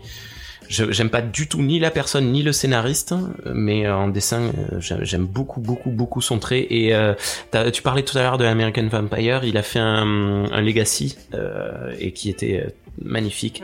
Mm. Euh, Ouais. Ce qu'il a fait sur euh, Punk Rock Jesus, c'était très beau aussi. Je- J'aime j'aime beaucoup ce type. Bah, c'est c'est le Alors, scénariste euh, c'est- de... Punk Rock Jesus, c'est Ouais. nul à lire, mais c'est très beau à regarder. Ah, je suis pas d'accord avec toi. Ouais, je suis pas, je suis pas un fan du tout de Sean Murphy en tant que scénariste, mais Punk Rock Ouais. Jesus, euh, je le sauve pas. quand même. Par contre, en tant que graphiste, euh, enfin en tant que dessinateur, euh, j'ai j'ai le problème que toutes Oui, ces femmes alors ont le même visage. Mais non, mais ça, tu peux, enfin, tu dis de la même chose vrai, de Bagalo, la même chose de, de Elles ont enfin, toutes le même nez. Ah non, mais lui c'est flagrant. Hein, il a un type de, euh, ouais, Mm. c'est ça. C'est euh, c'est vraiment, il a il a qu'un Ouais. type de femme dans ses comics malheureusement. Bah, elles ont toutes un Mais côté sinon, enragé ouais, c'est très bien. dans ces dessins. C'est vrai, hein, je trouve ces femmes. Ouais. Est-ce que t'avais des questions pour euh, Rémi euh... Faye? Non, pas tout, tout posé. D'accord. Je te laisse faire, c'est ton d'émission. D'accord, d'accord. Eh ben, on est, on est moi, très content de t'avoir dans l'émission. Qui, moi? Euh, Ah non, Rémi. Et toi aussi? Toi aussi? Et Faye, c'est quoi ton dessinateur et ton... Non, c'est pas vrai. Ah bah moi, c'est c'est c'est tout Monsieur Mignon Mais après, c'est, c'est, tu vois, Parce c'est que j'aime beaucoup, beaucoup Hellboy. Voilà. C'est, je, je, Oui, je réfléchissais, mais tu vois, c'est des traits un peu spéciaux, comme euh, tout à l'heure on parlait de Jock, euh, que j'aime beaucoup. J'aime beaucoup Albu Albuquerque aussi. C'est le, le, le, le dessin a, pour moi, a beaucoup d'importance dans le, dans le comic book et, euh, et c'est quand t'as des traits un peu, euh, un peu particuliers comme ça, et alors quand ils sont alliés avec des coloristes euh, doués, c'est, c'est, c'est un bonheur. Eh ben, on va, on va continuer à parler de dessinateurs euh, euh, talentueux, puisque on va passer à la review. C'est moi. Et je pense que bah, tout, on est d'accord que Gary Frank, euh, ça éclate euh, la rétine euh, Hmm. comme, comme, comme jamais. Bah grave. C'est un dessinateur que j'adore depuis euh, des années, mais alors là, il a, il a franchi un cap hein, avec ce titre. Et euh, c'est Faye qui oui, mais je prépare les que reviews comme la commencé. semaine dernière. Je, te laisse, hein, si tu veux. Euh, vas-y, vas-y. Tu veux que je... Non, mais je sais pas, tu tu- t'étais déjà Mais, mais, enfin, Jeff Jones et Gary Frank, on Non, en a mais parlé tellement de fois. Est-ce qu'on voilà, est-ce qu'on va vraiment vous les représenter? On a fait plein d'émissions sur eux, mais bon, voilà, pour vous rappeler, ben Jeff Jones, on avait parlé de lui notamment sur Shazam. euh, il a fait du Green Lantern. Shazam avec Gary Frank. Voilà, t'es sûr? Mm. Ouais. Ouais, je suis un doute. Ouais. Possible. Enfin bref, donc il a fait du Batman, il a fait plein de choses. Et Batman euh, Terre 1, Terre-. Earth Ouais. Avec Gary Frank. Voilà, voilà. Et c'est ça, c'est écrit, exactement.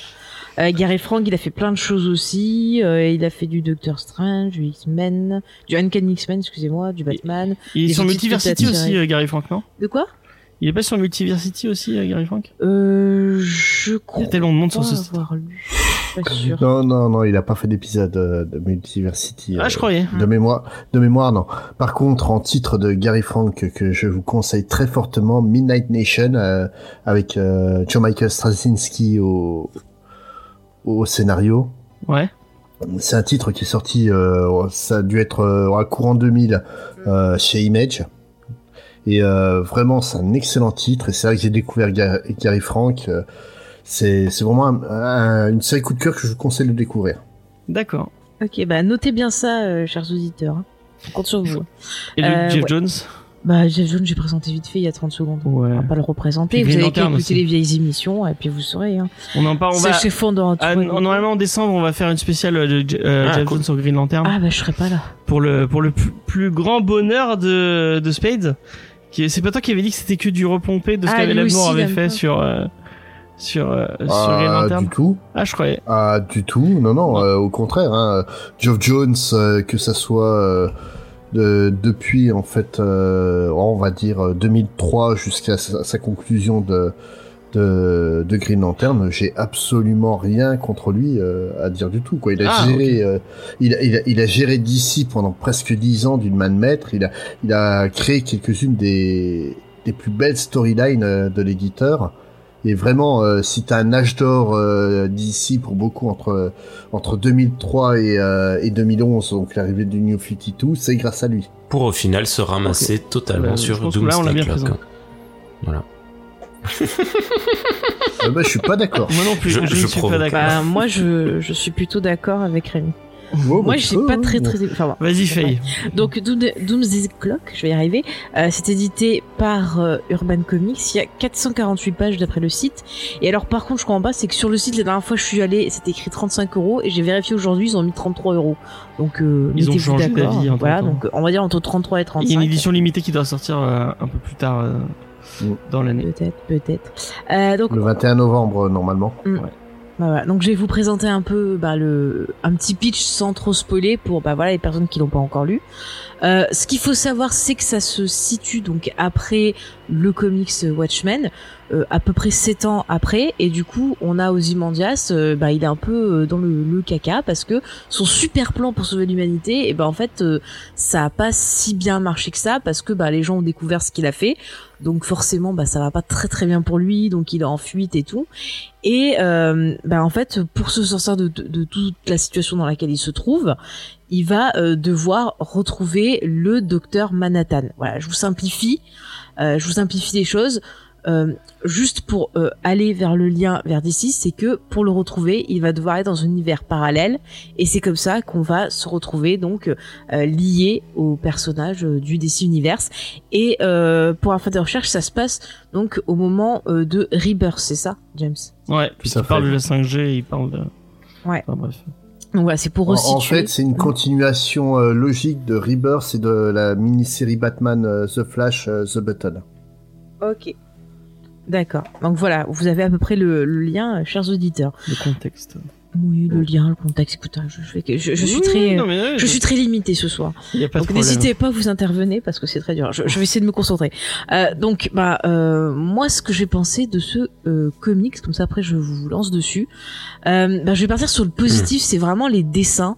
J'ai euh, énormément aimé les dessins, Hmm. euh, le travail sur la couleur euh, pour montrer l'opposition entre les deux mondes, euh, montrer bah, une espèce de malaise qui s'insinue et qui va allier ces deux mondes-là. Enfin c'est c'est vraiment c'est super bien fait. Mm. Il y a des cases qui sont mais euh, ultra dynamiques, d'autres qui vont être un peu plus mystérieuses. Enfin, il y a vraiment un gros travail de construction euh, des, des cases. euh, Il y a un gros travail sur le dessin. Je trouve qu'on retrouve un hommage à Watchmen, mais à aucun moment euh, on va être dans un hommage négatif, c'est-à-dire où la personne va se dire ah je vais essayer de faire mieux ou ah je vais essayer de copier euh, case par case le travail qui a été fait avant. C'est voilà, c'est quelqu'un qui a son style et qui rend hommage à ce qui a été fait, mais en le faisant via son style. Il essaye à aucun moment de copier ce qui a été fait. Donc ça, ça, ça j'ai plutôt pas mal aimé. Euh, par contre, j'avoue que moi, c'est au niveau de l'histoire que j'ai eu un petit peu de mal. Alors toute la partie Watchmen, euh, les personnages, euh, donc. euh, voilà, on a euh, on a euh, un nouveau euh, voilà Rochard, euh, on a voilà, d'autres personnages qui apparaissent et je les ai trouvés intéressants. Ils avaient des stories, enfin des backstories, je sais pas comment vous dites ça, Les origines. les origines, enfin même toute leur histoire et tout. J'ai trouvé ça intéressant. euh, euh, on est, enfin il y a des persos, tu vois, qui sont censés être un peu vilains, enfin une espèce de couple. Moi, je les ai trouvés, euh, je trouvais Ouais. qu'ils avaient une histoire triste. Enfin, Le mime et la marionnette. ouais, ouais. Mais j'essaie de pas trop dire. Et C'est- enfin, bref, on les voit. je les ai trouvés moi euh, touchants par moments, intéressants et tout. Et en fait, là où ça me bloquait, c'est quand on arrivait sur la partie d'ici, où en fait, ben les héros d'ici, Batman, Superman, euh, j'ai l'impression ben, d'avoir lu ça euh, une dizaine de fois. Enfin, je, je trouve que ça marche pas hyper bien. En fait, ça m'ennuyait un peu les moments où ils étaient là, et ça repartait déjà de suite beaucoup mieux bah, quand euh, on se retrouvait plus avec les personnages euh, euh, venant de l'univers Watchmen. Alors après, il y a des scènes intéressantes. Je dis pas que c'est un truc euh, nul, hein. C'est juste que je pense que c'était peut-être pas pour moi, parce que moi, c'est vrai que chez DC, c'est pas vraiment les héros d'ici qui m'intéressent, c'est plus les méchants. Et par contre, je suis de l'autre côté beaucoup plus intéressée par la mythologie Watchmen, qui est euh, très très riche et dont les héros, euh, bah ils ont un côté ambivalent. Il y a des choses intéressantes autour d'eux et du coup c'est peut-être pour ça que voilà il y a un côté qui m'intéresse plus que l'autre. Après je pense que voilà je suis pas du tout euh, la personne visée. Il y a énormément, on en parlait avec James, il y a énormément de références faites à l'univers et il y a des choses c'est vrai que si on n'a pas les, les références on peut passer à côté de certains éléments. Mm, mm. Donc j'avoue que moi je, je, je dirais aux, aux, aux lecteurs et, lec- et lectrices qui bah voilà sont euh, pas trop avancés dans l'univers d'ici, qui connaissent euh, voilà qui, qui sont encore débutants. C'est pas une, Euh, c'est pas une porte oui, d'entrée. non, c'est pas c'est carrément pas une porte d'entrée déjà si t'as pas du Watchmen voilà. Ouais. Mais c'est quand même assez difficile. Donc il- ça va vous demander du travail de- d'implication Même dans ouais, l'univers d'ici, il y a, il y a des Mm, trucs. y a- Mais c'est ce que je viens de Ouais. dire James. Non, je, je- suis- je- non, je dis que je suis d'accord avec toi. Oui, bah, eh ben, c'est très bien, je te remercie. Je te remercie beaucoup. Surtout que, Et ben, je vais- surtout qu'en off, euh, tu, tu t'es énervé quand j'ai dit que j'avais. Ah. c'est c'est notre pote ça. Oui. Euh, du coup, je vais donner mon avis, puis après on va. On bah va- non, on les invitait d'abord. Et hein. bah oui, mais je vais aller, je vais, aller- je vais essayer d'être un peu plus rapide comme ça. Après, on, on pourra laisser. Donc après, on les- laisse Rémi et on finit sur Spade. Ouais, voilà, on va faire comme ça. Euh, c'est- on, on- je- tu, tu rappelles, le, c'est qui qui est censé gérer le lead euh, dans cette émission euh Oui, mais bon. C'est moi. C'est- c'est- Euh. Excuse-moi, qui c'est qui arrête pas de dire que c'est moi, soi-disant la marionnettiste. C'est vrai que c'est, euh, c'est Faye qui tire, qui tire les ficelles derrière tout le puppet master. Voilà. Et elle, elle est en train de faire l'image avec les doigts euh, donc du Puppet Master. Euh, moi, c'est un titre que j'ai adoré, que j'ai trouvé vraiment très très très cool. Euh, notamment, bah, on, on l'a dit hein, pour ses pour ses graphismes, Gary Frank. euh, Je suis pas, je, je, je je pourrais vendre euh, Faye sur un- un- une planche de de Gary Frank. Salaud. Non, quand même pas. Ça dépend à qui, à qui tu veux me vendre. Euh, bah, Gary Frank. Oh bah non. Euh, non mais euh, j'a- j'adore l'univers d'ici, euh, j'adore l'univers d'ici, mais j'adore encore plus l'univers de Watchmen, au point que vous le savez si vous suivez un peu notre Instagram, j'ai j'ai le le smiley du comédien tatoué sur le bras, donc vraiment Watchmen c'est par là que j'ai commencé les comics et ça a- une, une répercussion très particulière sur mon amour des comics et sur ce qui fait mon moi en tant que lecteur de comics. Euh, j'ai vraiment adoré enfin j'aime beaucoup euh, ce que fait Jeff Jones de- d'habitude. Et euh, là vraiment c'est Jeff Jones qui fait du Jeff Jones.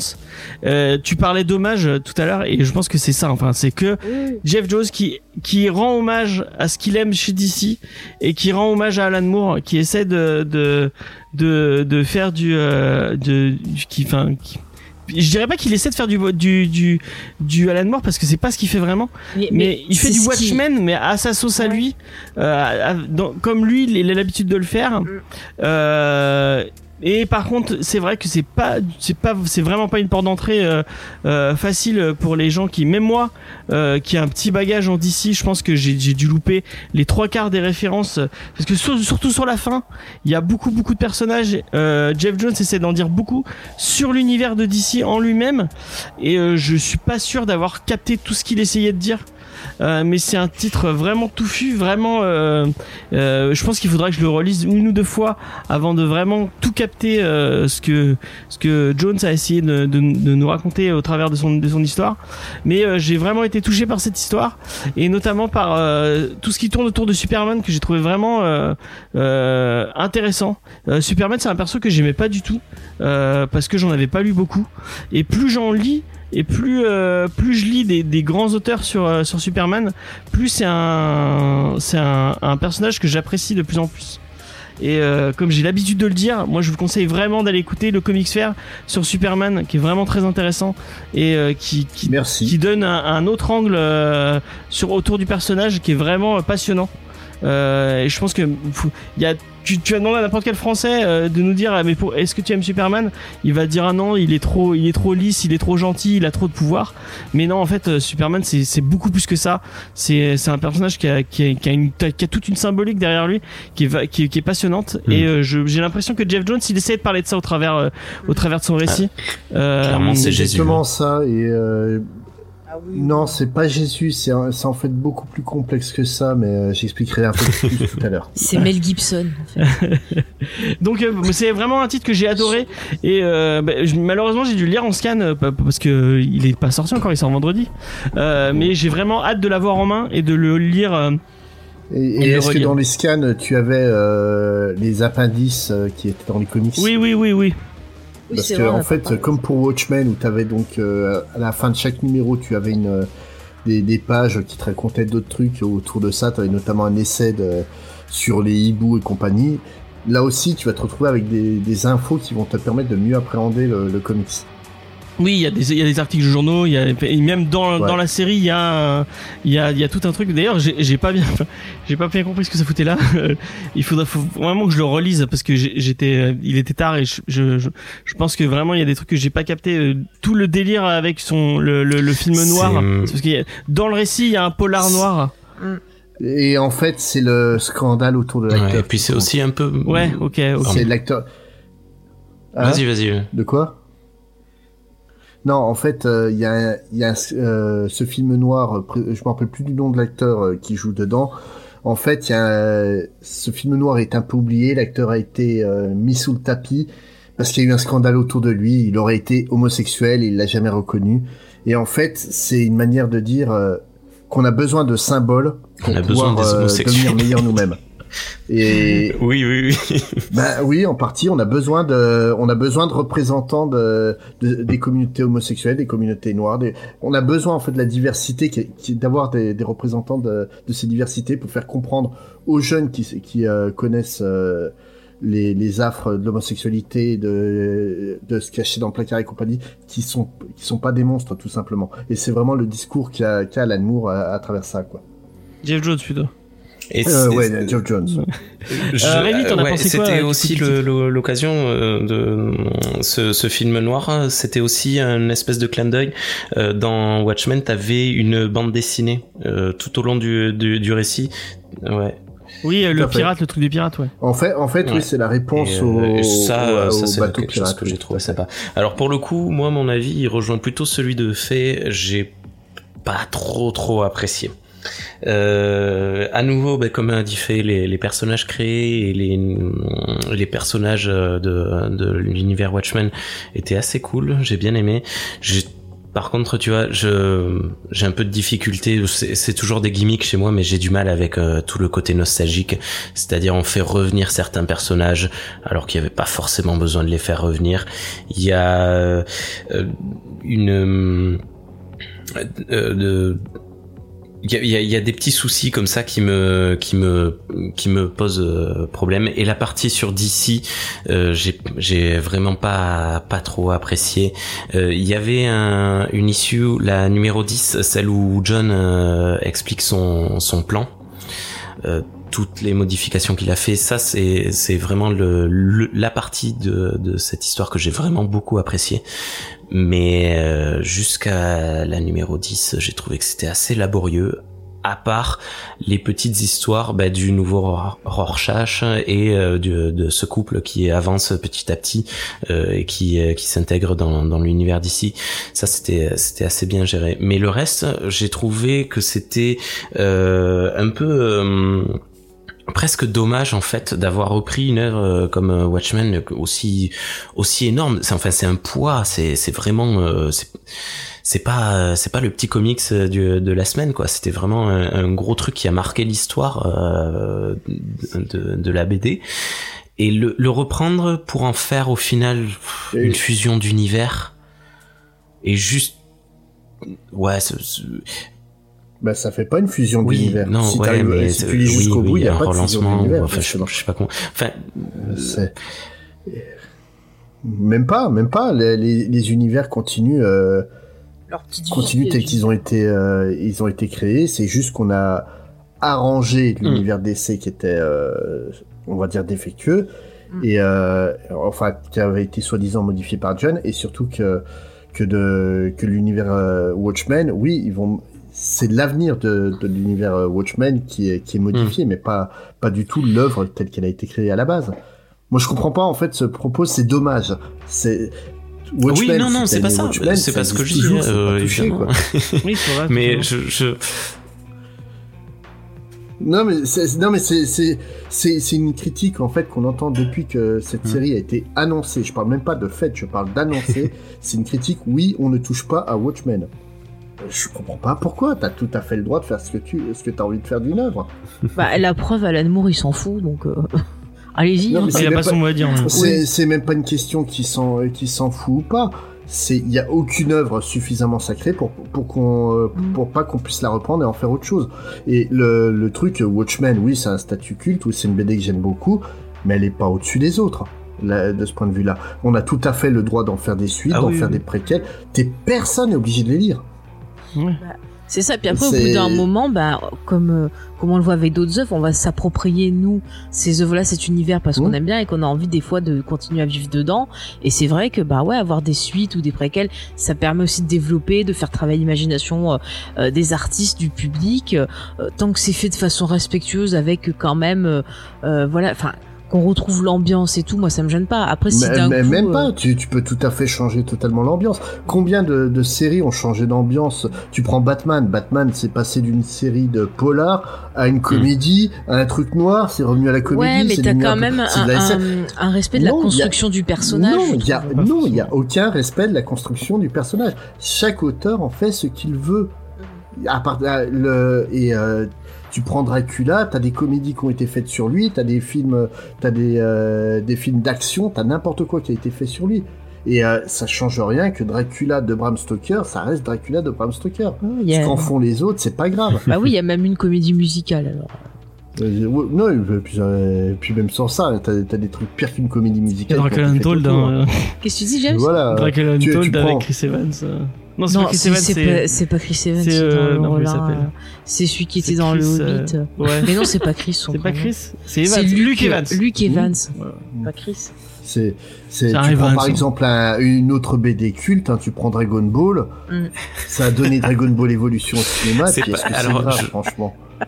Mais regarde, il y a. Enfin, si t'aimes pas. euh, Enfin, tu. Le film est pas bon, mais on s'en bat les couilles. Ça Regarde Dragon Ball Super, moi pas, pourtant euh, ça, ça continue à sortir. Oui, bah moi moi, j'aime je- Dragon Ball, j'aime Dragon Ball Z mais, et mais puis c'est pareil, pas, moi euh, comme j'ai dit, moi je me suis arrêté à Dragon Ball Z, c'est les gens qui aiment GT et le reste, bah allez-y, faites-vous plaisir. Moi, bah je, je, je finis l'aventure là, quoi, c'est Ouais. c'est pas grave. ça moi cette fin me Voilà. suffit en elle-même et je Oui. pas j'ai pas besoin d'aller plus loin et de continuer euh, Oui, ça après on regarde, il y a des- gens qui On parlait des films, des films aliens. Pour Mm. moi, il y a trois aliens, le reste, j'en ai rien à foutre. Ils peuvent en sortir Ouais. 172 derrière. Alien regarde. 172, Ça va. purée, ça serait. C'est, euh, tu prends Die Hard, euh, ça continue, faudrait pas, on le sait tous, mais c'est pas grave si ça continue. il y a eu Ça une pub n'empêche- d'ailleurs cette semaine Mais tout Ouais. le monde a eu peur. Ça, ça, ça n'empêche pas qu'il y en a, qu'il y en a trois que, que, que j'aime beaucoup. c'est vrai Et puis que, le- que les autres, j'ai j'ai vu, je me suis arrêté au 4, j'ai jamais vu les autres, et puis je les verrai certainement Bah, jamais. il y en a qu'un seul après, hein, avec le 5, hein, qui n'existe pas. Euh, mais... Peut-être, je sais même pas. Il y a, quoi. il y a des rumeurs qui disent que le 5 existe et que j'ai dû le voir deux fois et que James a perdu les rushs et qu'il faut que je Ah re-enregistre d'ailleurs. émission j'ai perdu tous les Je, rushs. je sais pas si je Non, suis non, prête mais mentalement à devoir Voilà, le le, côté sacro-saint des, des œuvres, c'est un truc euh, qu'on a beaucoup imputé à Watchmen euh, sur l'histoire de Doomsday Clock et que je comprends absolument pas. Quoi. Mm. C'est, euh, t'as eu, t'as eu euh, Before Watchmen juste avant, euh, ça a été pareil. Il y a du bon, il y a du mauvais. Mm. Il y a du tr- très mauvais dans le lot aussi, hein, et euh, par des auteurs que j'aime en plus. Hein, mais je trouve que le travail on- tu parles de, de Before Watchmen je trouve que le travail de, de Jeff Jones il est plus intéressant que ce que par exemple a fait Azzarello sur Bah, euh, parce que- bah, parce qu'en fait, le truc, c'est que Before Watchmen ou la série télé Watchmen, euh, que, que j'ai pas vu en entier, donc je me réserve euh, tout avis dessus, hein, j'en ai aucun. Euh, les, les deux, en fait, c'est des continuités de Watchmen.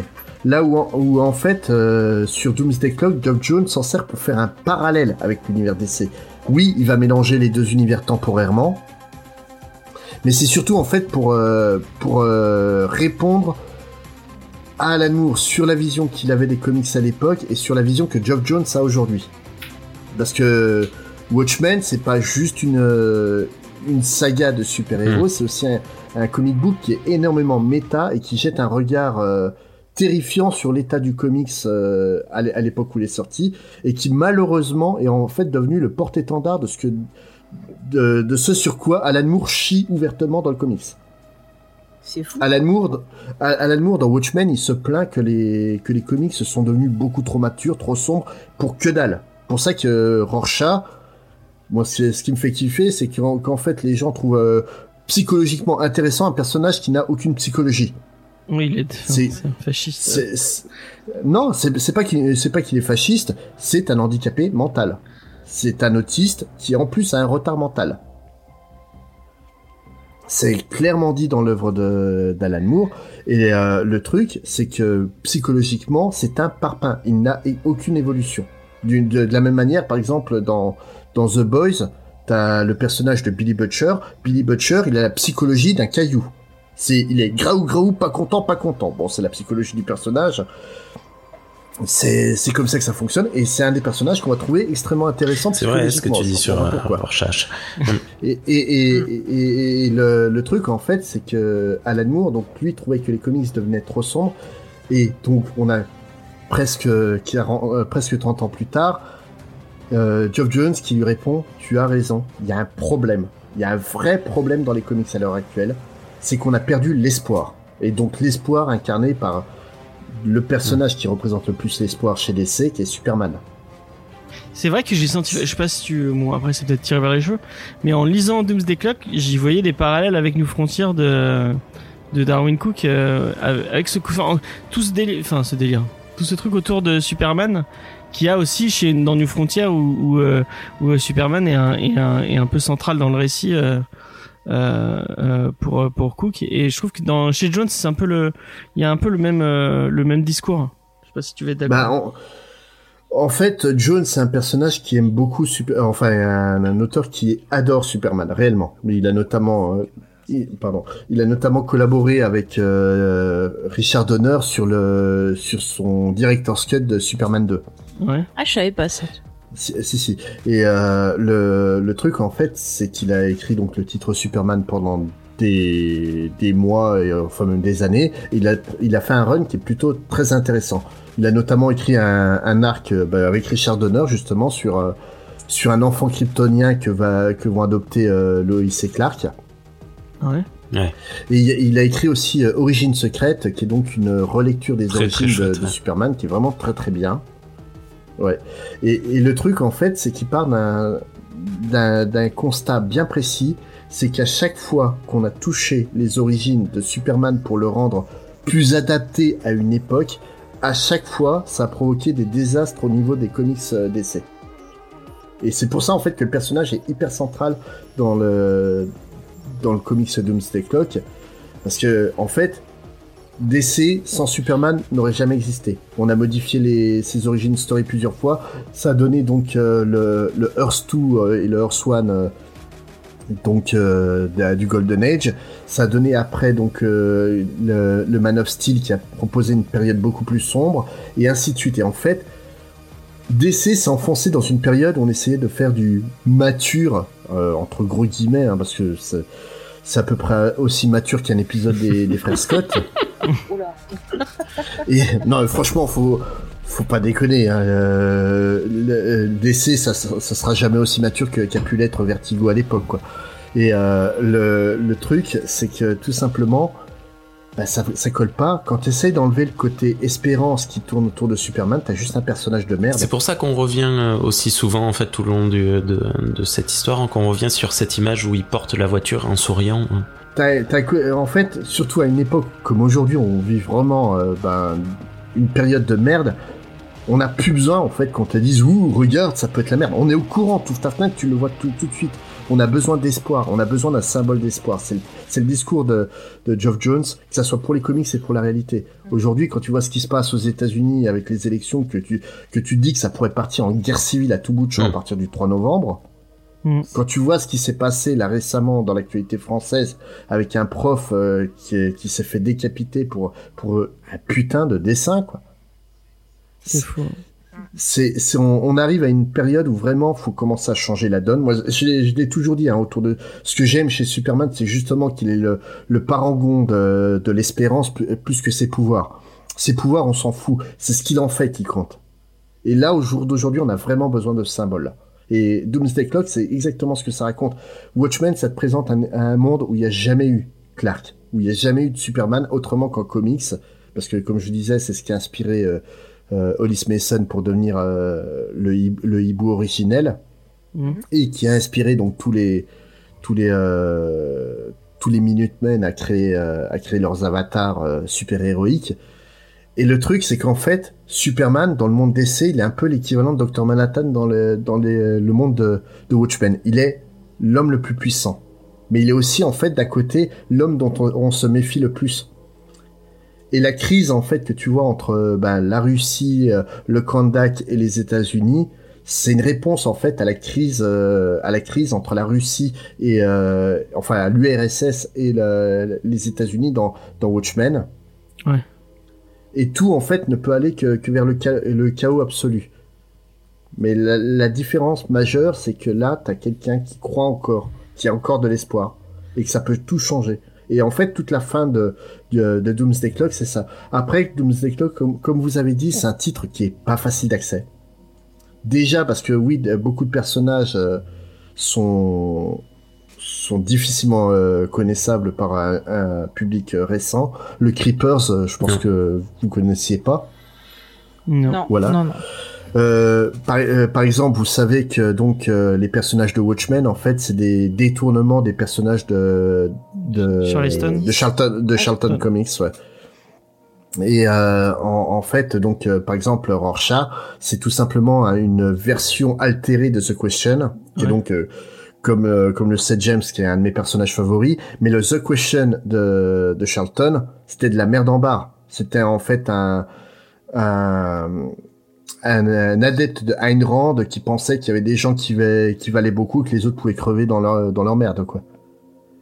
Et c'est après Denis O'Neill qui a corrigé ça en en faisant quelqu'un euh, qui s'intéresse plus à la philosophie zen qu'à la philosophie de Ayn Rand. Mais le, mais clairement, Rorschach, c'est une manière de chier sur le personnage de Charlton. Le comédien, c'est le Peacemaker, qui est donc euh, le super soldat de, de, l'univers, euh, de l'univers Charlton.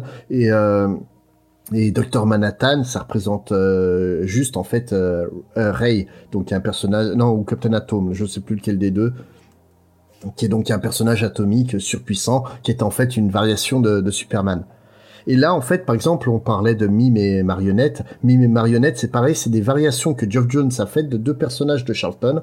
Donc, de mémoire, ça doit être Punch et Jules, qui apparaissent maintenant dans l'univers DC de temps en temps.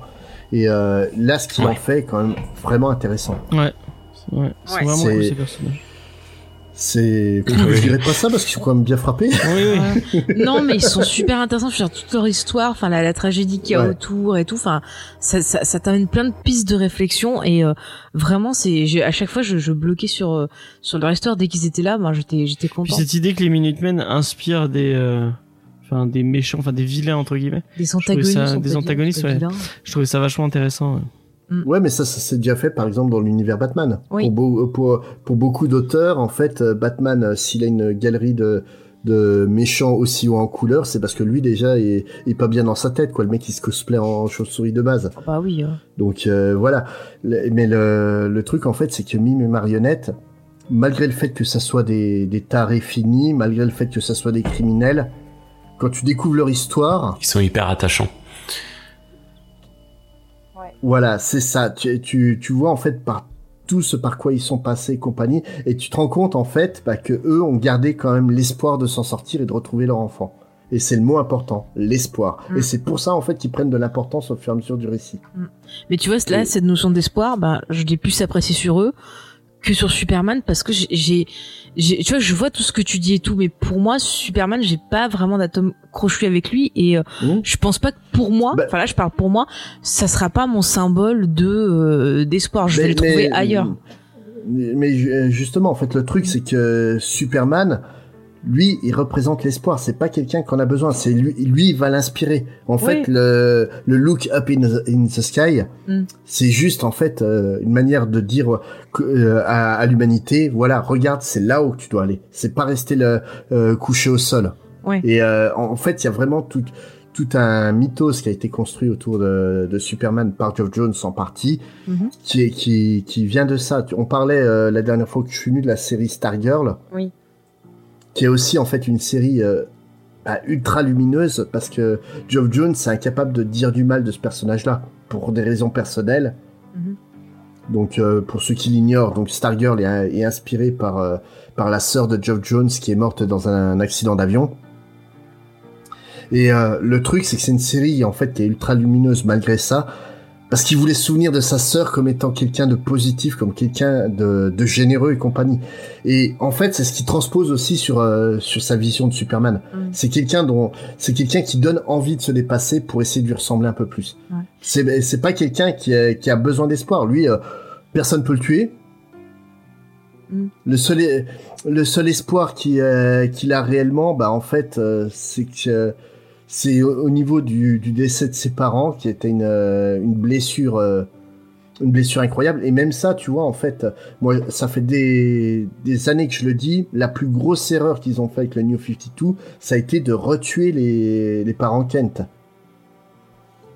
parce que ce qui compte chez Superman, c'est son attachement à l'humanité. Le Mm. fait que bah, c'est oui, c'est un extraterrestre, oui, il est super super puissant, mais oui, ça reste un humain avant tout parce qu'il a été élevé par des gens humains profondément humains qui lui ont inculqué des des valeurs qui deviennent essentielles aujourd'hui.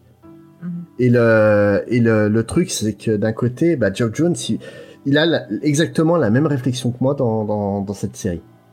Et justement, dans le premier épisode, Superman se réveille en, en faisant un cauchemar sur la mort de ses parents, quoi. C'est, en fait une série qui est, qui nécessite réellement de connaître euh, les personnages dont on parle et de comprendre en fait qu'il y a un vrai sous-texte méta. Ah, je réponds juste sur le. Non mais tu, tu vois, enfin, je, je, je comprends tout à fait ce que tu dis. Je suis assez d'accord avec ce que tu dis, mais moi, je, moi, de ce niveau sensibilité sur Superman, je ressentirais Superman. jamais tout ça. Oui, Parce non, que- mais, elle- non, mais- mais c'est c'est tu vois c'est la personne en, en elle-même je veux dire son caractère sa façon de de parler aux gens ça, je, je ne l'aime pas et et je vais toujours avoir de la méfiance auprès de lui parce que bah je suis désolée je suis un peu team Lex Luthor mais j'arrive pas à avoir confiance en lui par contre tu vois bah, Stargirl pas- euh, Oui, non, mais pourquoi tu n'arrives pas à avoir euh, confiance en lui? Parce que pendant ces 40 dernières années, Hmm? on t'a dit les personnages gentils, c'est de la merde.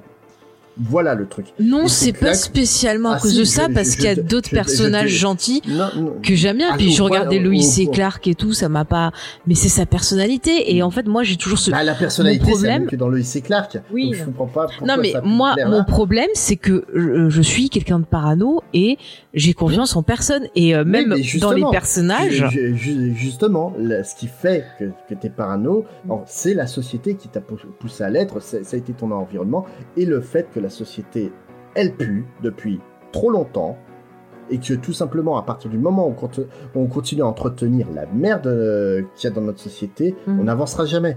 Et, et Superman, justement, c'est le symbole de... qui va à l'encontre de ça. Non mais j'entends bien mais euh, moi c'est pas le mien quoi c'est ça que je disais en fait c'est ça que je j'expliquais ah mais tu nous énerves James on discute Non on mais, non mais je, je, je, com- je comprends ton, ton avis dessus, Mm. mais le mais le, le truc en fait qu'on n'aime pas Superman, moi ça me dérange absolument pas. hein. Chacun, moi Batman c'est l'un des pires personnages jamais écrits, hein. Euh, donc euh, c'est euh, là-dessus j'ai j'ai j'ai pas de problème. Mais le, le truc c'est que Mhm. tout simplement en fait on va conspuer Superman parce que c'est quelqu'un de gentil qui rend service alors qu'il est puissant. Tu regardes les séries qui ont cartonné ces dernières années, Injustice, qui est l'un des pires trucs que j'ai lu euh, de- du, du New 52.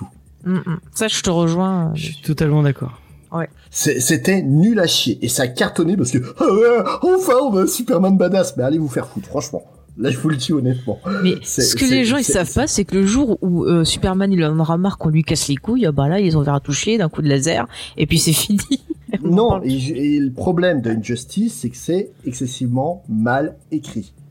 Tu prends, euh, on parlait de Mark Wade. Mark Wade, en fait, il y a, il y a quelques années, a voulu faire une sorte de Injustice, donc chez DC, mais il s'est un peu fait pousser à la porte par euh, Dan Didio qui pouvait pas l'encadrer. Mhm. Donc Mark Wade, en fait, il a fait sa série en changeant les, les personnages, euh, bah, comme euh, Alan Moore a fait pour euh, Watchmen, qui étaient les personnages Charlton à la base. Euh, il, a, il a créé une série qui s'appelle Irrécupérable en français, qui raconte tout simplement l'histoire du Plutonians, donc le, le Superman de ce monde-là, qui pète un plomb qui va te raser la moitié du monde. Et tu prends Irrécupérable, ça vaut 100 Injustice en termes de qualité. C'est tellement mieux écrit, il y a tellement plus de profondeur. Tu comprends les tenants et les aboutissants de, de chaque personnage. Et euh, le, le truc, on peut faire un, un, un Batman qui pète les plombs, euh, un Superman qui pète les plombs et, et compagnie, c'est pas le problème, mais faites-le correctement. Et le, le truc, c'est c'est classe, Injustice, c'est pas bon. Et, mais les gens veulent des personnages badass. Mm. Le, on parlait de The Boys, The Homelander. Le plébiscite autour de ce personnage. Ah mais alors ça moi je ne comprends pas parce que c'est un fou le gars, il est hyper toxique, il est hyper creepy, hyper dangereux. Et parce que les gens ils aiment Euh, les persos mauvais. Moi non mais mais Oui, moi mais je c'est trouve justement mon, mon, mon moi problème. ça me dérange, tu vois. Moi ça me dérange ce personnage là. C'est c'est Et, et justement, je sais pas si vous avez lu le comics euh, The Boys. oui, je- on Oui, l'a lu ouais. Donc en fait, le comics, il y a un truc euh, qui change beaucoup par rapport à la à la série, c'est une euh, la la relation euh, Annie et Yui. Mhm. euh, en fait, elle dure quasiment, elle est quasiment secrète quasiment toute la série. Ouais. Et il y a une raison particulière à ça de la part de, de Garcenis. Donc Garcenis, c'est un mec complètement pété de la tête qui va te faire des trucs ultra trash, mais il y a souvent un fond derrière dans, dans ses idées. Et en fait, c'est un mec qui déteste fondamentalement les super-héros.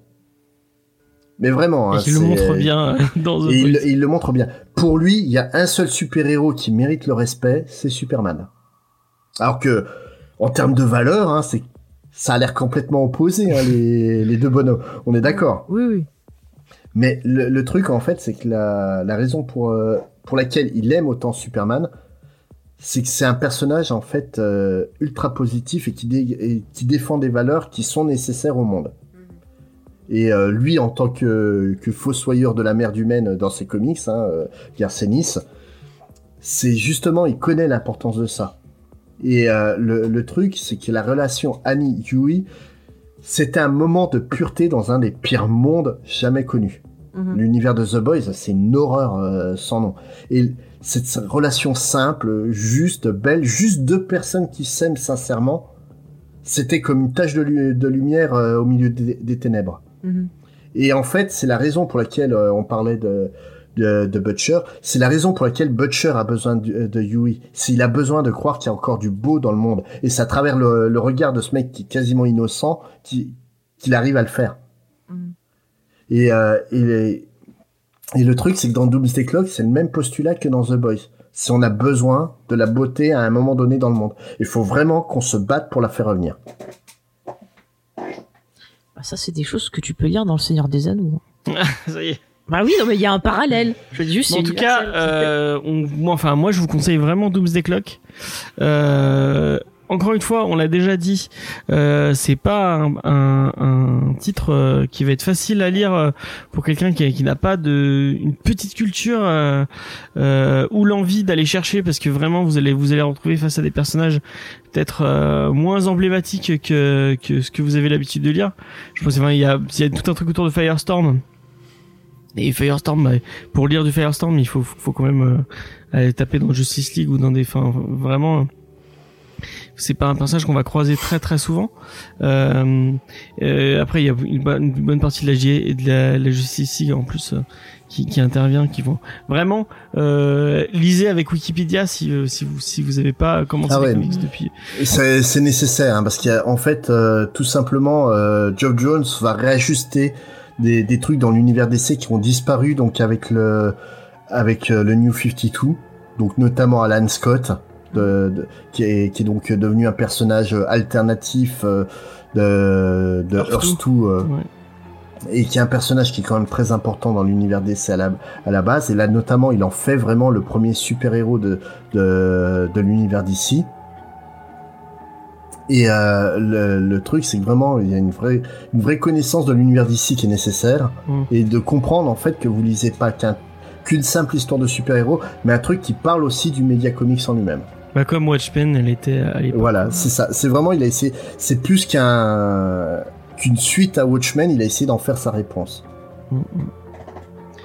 Euh, donc bah Faye, si tu as un petit mot pour. euh, Euh, bah moi ça m'a pas plus euh, voilà c'est vrai que ça j'ai bien aimé la partie Watchmen euh, je vois effectivement qu'il y a plein de choses intéressantes dedans mais euh, euh, après est-ce que c'est parce que je suis fatiguée que j'avais pas envie de Ah non, mais prendre la non, tête je non, sais non, pas mais- mais ça m'a pas plus euh, intéressé Ah. que ça. Donc je pense que c'est attends attends je, je finis. Je, je pense que c'est plus voilà, soit vous allez euh, bah, euh, aimer les persos, aimer l'univers, être attiré par ça et vous allez prendre du plaisir, soit bah peut-être ça va pas vous parler et euh, vous resterez un peu euh, dehors, mais c'est pas un titre euh, que je qualifierais de nul ou de raté, c'est juste je pense que c'est un titre qui qui soit va vous vous attirer, vous scotcher, euh, soit bah vous vous rentrerez pas dedans. Voilà, c'est ça arrive parfois et c'est pas grave, mais moi je j'encourage euh, bah, les auditeurs et les auditrices à découvrir le titre et à se faire leur propre opinion. Peut-être que Déjà, Gary. Frank.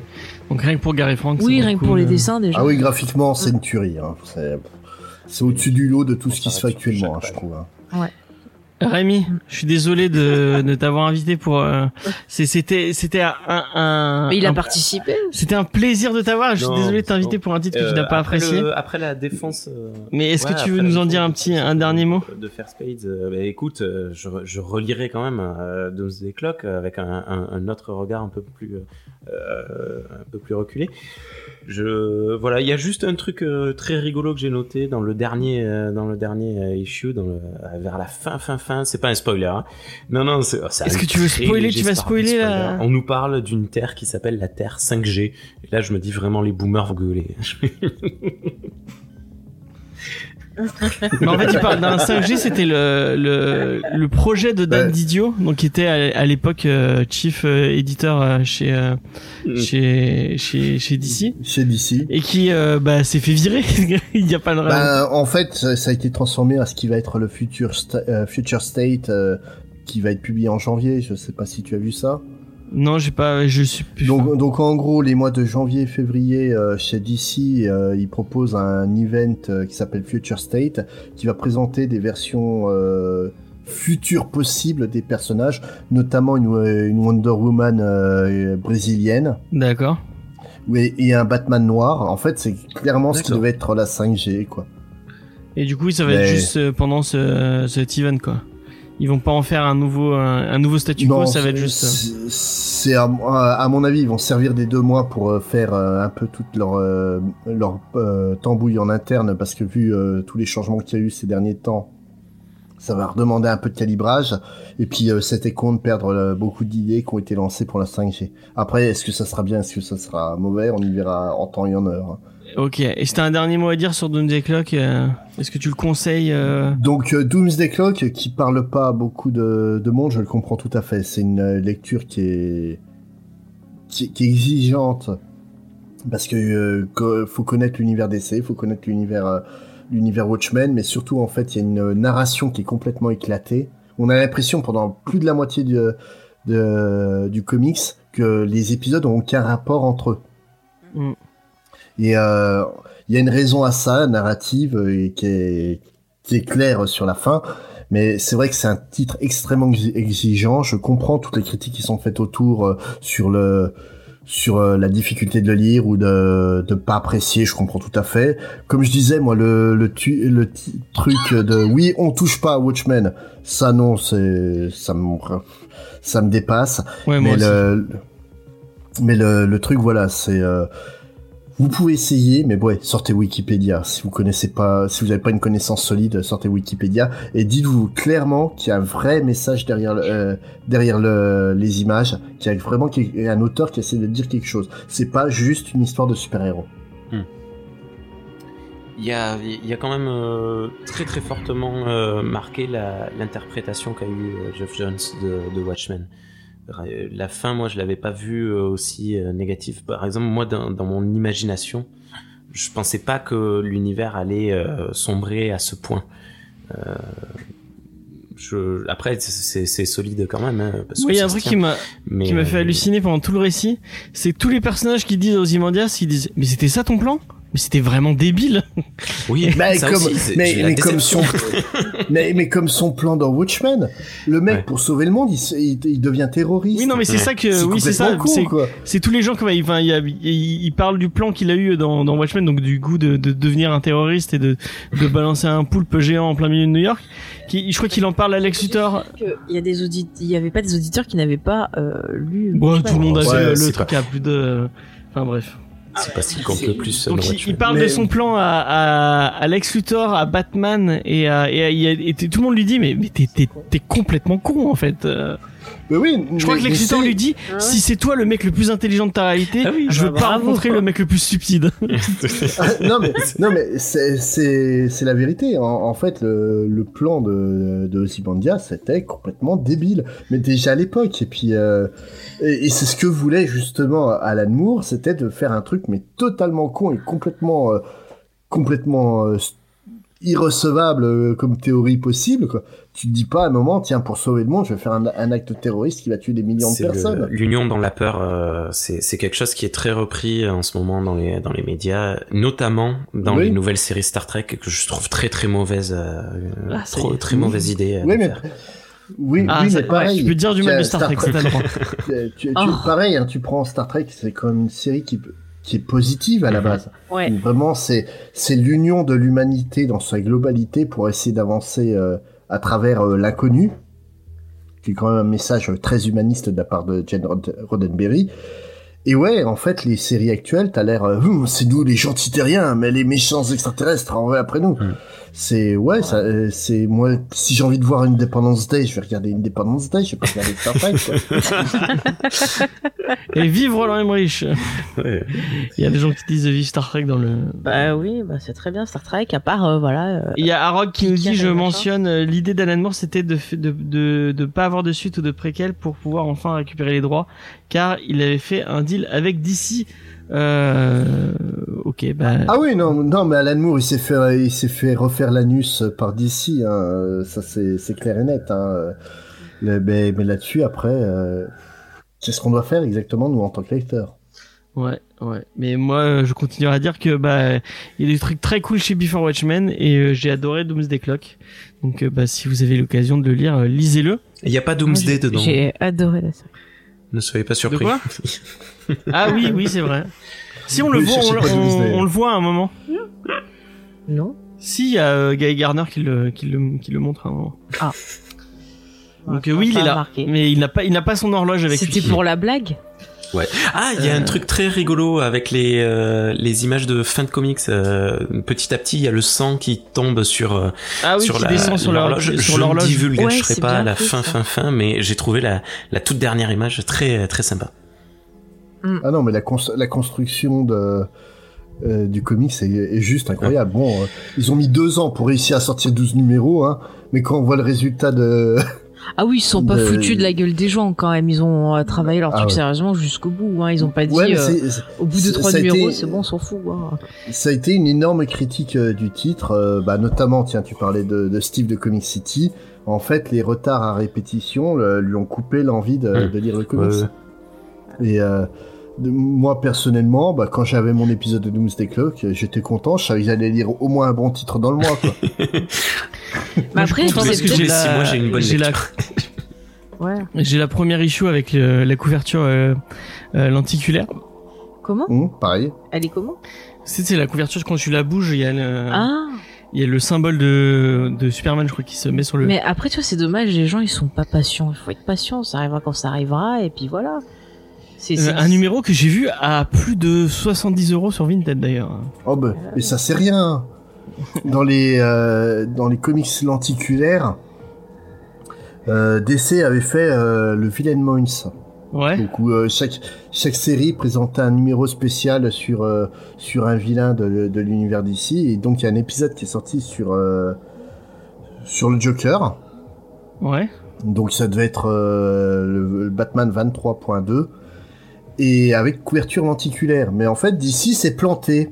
Ils ont réussi à produire que 10 numéros, de, euh, 10 000 numéros de, avec version lenticulaire et tout le reste a été en version normale. Ah.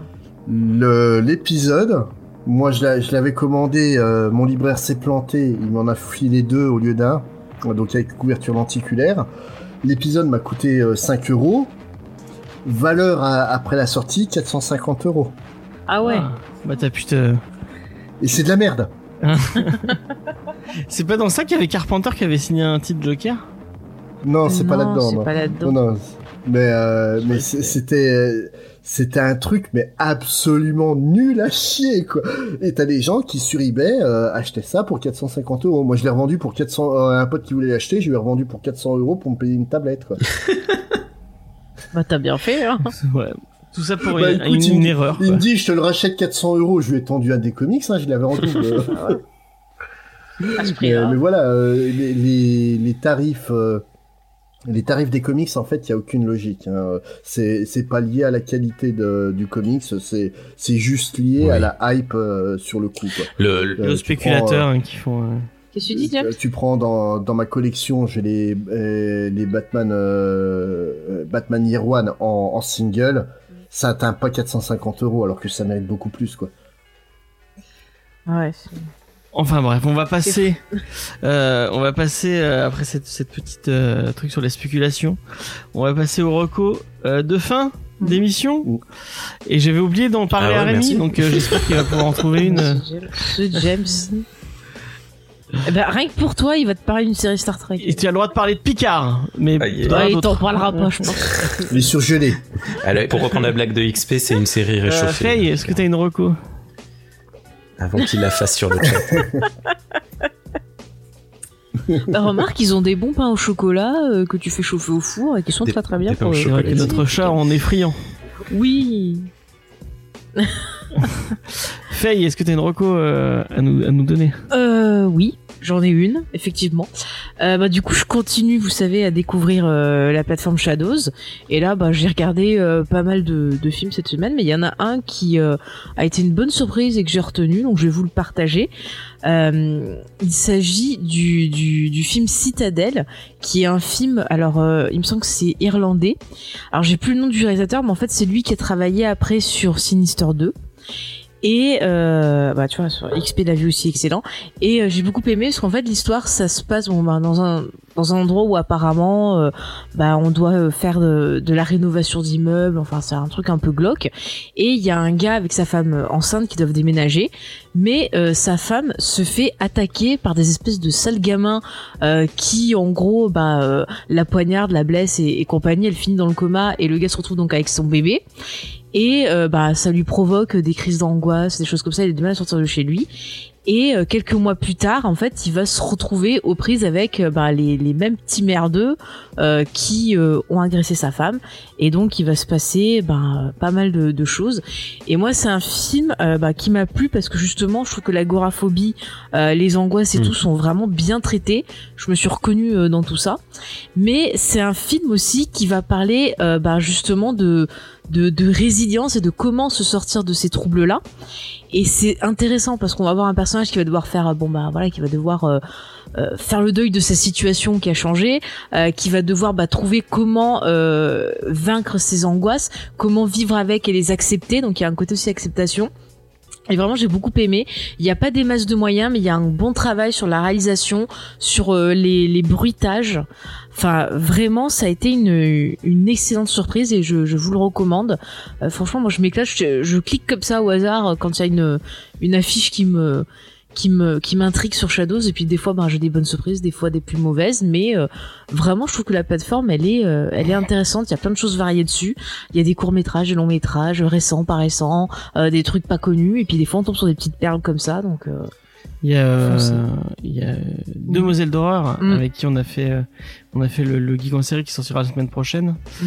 euh, qui a fait une toute une sélection euh, pour Halloween de. ouais alors par contre j'ai maté une de ces sélections qui est euh, Merci Black qui est euh, en fait euh, je crois une production euh, Blumhouse si je me trompe pas Ouais.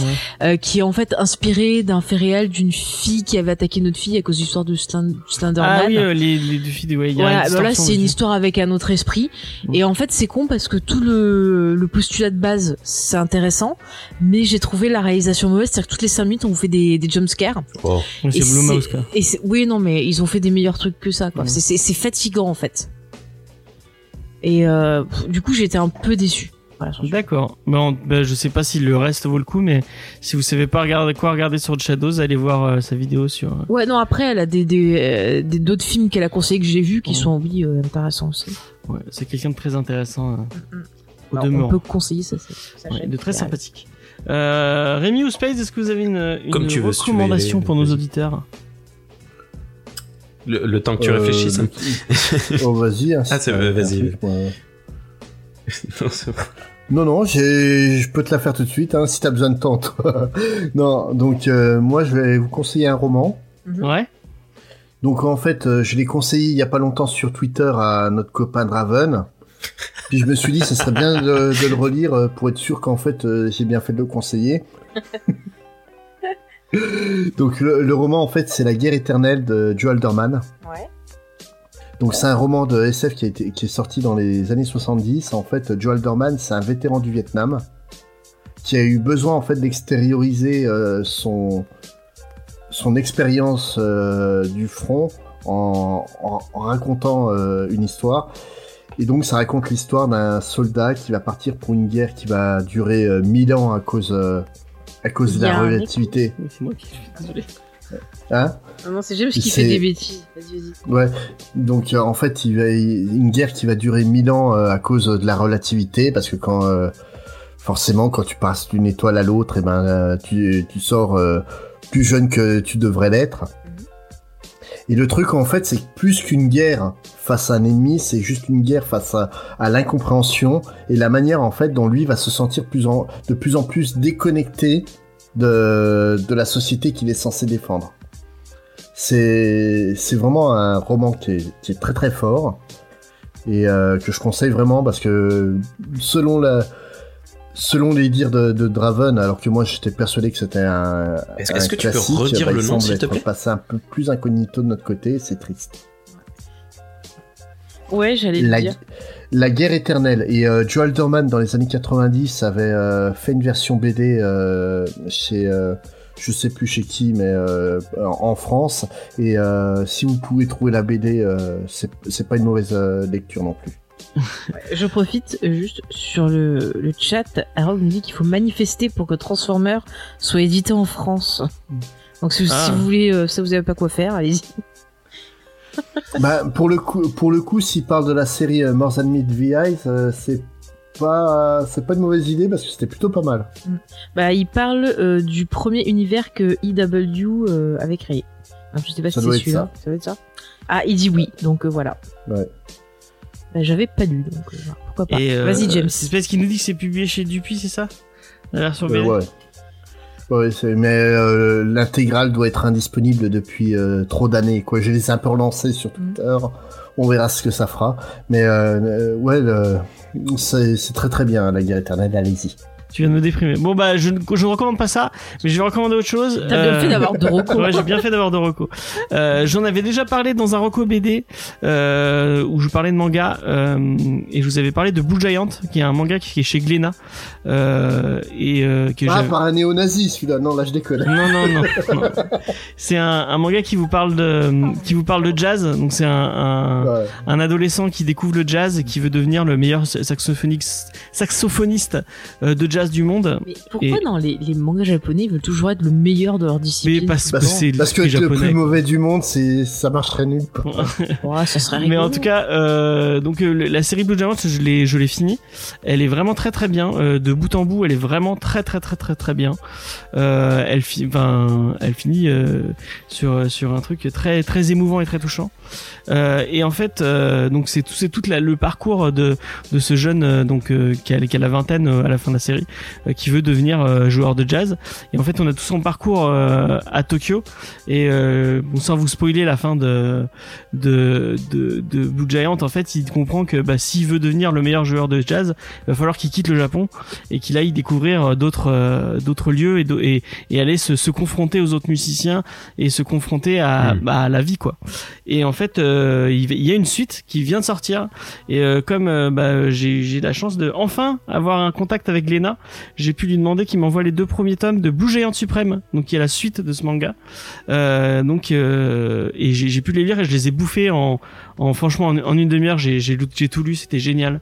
Euh, donc Blue Giant Suprême c'est euh, c'est donc euh, ce joueur de jazz qui décide euh, de partir en France et qui se trompe dans son billet d'avion et qui qui arrive en Allemagne et en fait qui va euh, bah euh, essayer de se démerder. Problème de visa. C'est très connu qu'en Allemagne, le Encore euh, Et en Euh, fait, son batteur, c'est Meta, Mecha Hitler. non, il a fait, pas de hein, ça. batteur au début. Il est tout seul. euh, il est tout seul. Il, il, il, il est tout seul. Il ne connaît pas la langue. Il parle que un anglais, en, en anglais comme les Japonais savent le parler. Et en fait, on va voir comment il va réussir à se démerder un peu, à s'en sortir. Il y a à, toujours le mime. Euh, oui, il y a toujours le mime. Il y a et donc, merci de me couper pendant ma Tu vois ce que ça fait Euh, donc, euh, on va le voir se, se- essayer de se démerder pour euh, pour jouer dans des clubs et pour pour réussir à se faire connaître. Et euh, c'est tout autant génial que Blue Giant l'était. C'est encore une fois, je pense que c'est le meilleur manga de, et le meilleur comics autour de la musique que j'ai eu la chance de lire. Vraiment, il y a des pages quand on, quand on le voit jouer, les pages vibrent de musique tellement euh, enfin les dessins sont beaux et euh, et et, euh, et c'est enfin vraiment c'est vraiment génial. Euh, moi je sais que j'ai pris l'habitude il y a des playlists sur sur YouTube qui euh, qui reprennent un peu les morceaux qui sont mentionnés dans la série. Et moi j'ai pris l'habitude de lire le manga en écoutant ces playlists. Et ben je découvre le jazz je connaissais pas du tout j'étais pas du tout un habitué. Et et bah bon j'y connaissais j'y connais encore maintenant pas grand chose mais grâce à ce manga c'est un monde que j'apprécie de plus en plus. Et euh, vraiment, je vous conseille fortement euh, Blue Giant Supreme. Qu'est-ce que tu les vends bien les, les comics? Bravo. cool. Eh ben merci. Pas les comics, les, le, le- pardon. Et si- sinon, dans les... Sinon, dans les mangas musicaux, hein, je conseille aussi euh, Your Lie in April. Ah oui, qui est pas mal. Et- Est-ce qu'il est pas, est mal aussi. J'ai pas eu la chance de le lire, Ouais. mais Euh, ah, j'ai chialé comme une merde. Moi j'avais beaucoup aimé Beck, euh, qui parlait d'un Oui. groupe de rock, qui était vraiment très cool. Ouais. Euh, mais euh, mais euh, vraiment, si, si t'as pas si tu t'as pas lu Blue Giant, euh, lis-le, c'est vraiment vraiment cool. Mm. Si, si, je l'ai lu. Ok, bah sa suite est très bien aussi. Euh, et on Ouais. va passer à Rémi. Je peux faire une double ou pas? Non, Vas-y, c'est- Tant que tu parles pas de Il y a Star encore Wars. des godes dans ton Par histoire, contre, il y aura encore des singes. Euh, je vais encore parler de la planète des singes. Ah, Euh, mais euh, cette Ah, fois, de, de- bon, euh, par rapport à toutes les œuvres que vous venez de présenter, c'est beaucoup plus, beaucoup plus léger, beaucoup plus bas du front, très simple à comprendre, facile. Bon, Ça n'a pas été traduit en français, mais l'omnibus euh, euh, sorti l'année dernière qui s'appelle Planet of the Apes After the Fall, qui euh, reprend euh, ce les événements qu'il y a entre le deuxième et le troisième film de la nouvelle trilogie euh, de films de, donc de Matt Reeves, de la planète des singes. Et, euh, et en fait, c'est très simple. Les auteurs, alors je vais pas dire les auteurs parce qu'ils sont pleins, je les connais pas. Il y a Michael Moressi, euh, Daryl Gregory, Caleb Monroe. Je suis sur la fiche Amazon, hein, mais je, je, je les connais pas très bien, hein, désolé. Et, euh, et en fait, c'est très simple. Ils ont repris euh, ce qu'il y avait de bien au démarrage de la série Walking Dead, euh, série de comics.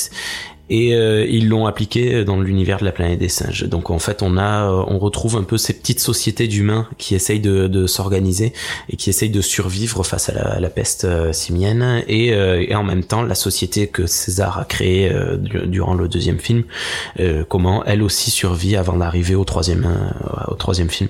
Et, et j'ai trouvé cet omnibus très très très très cool.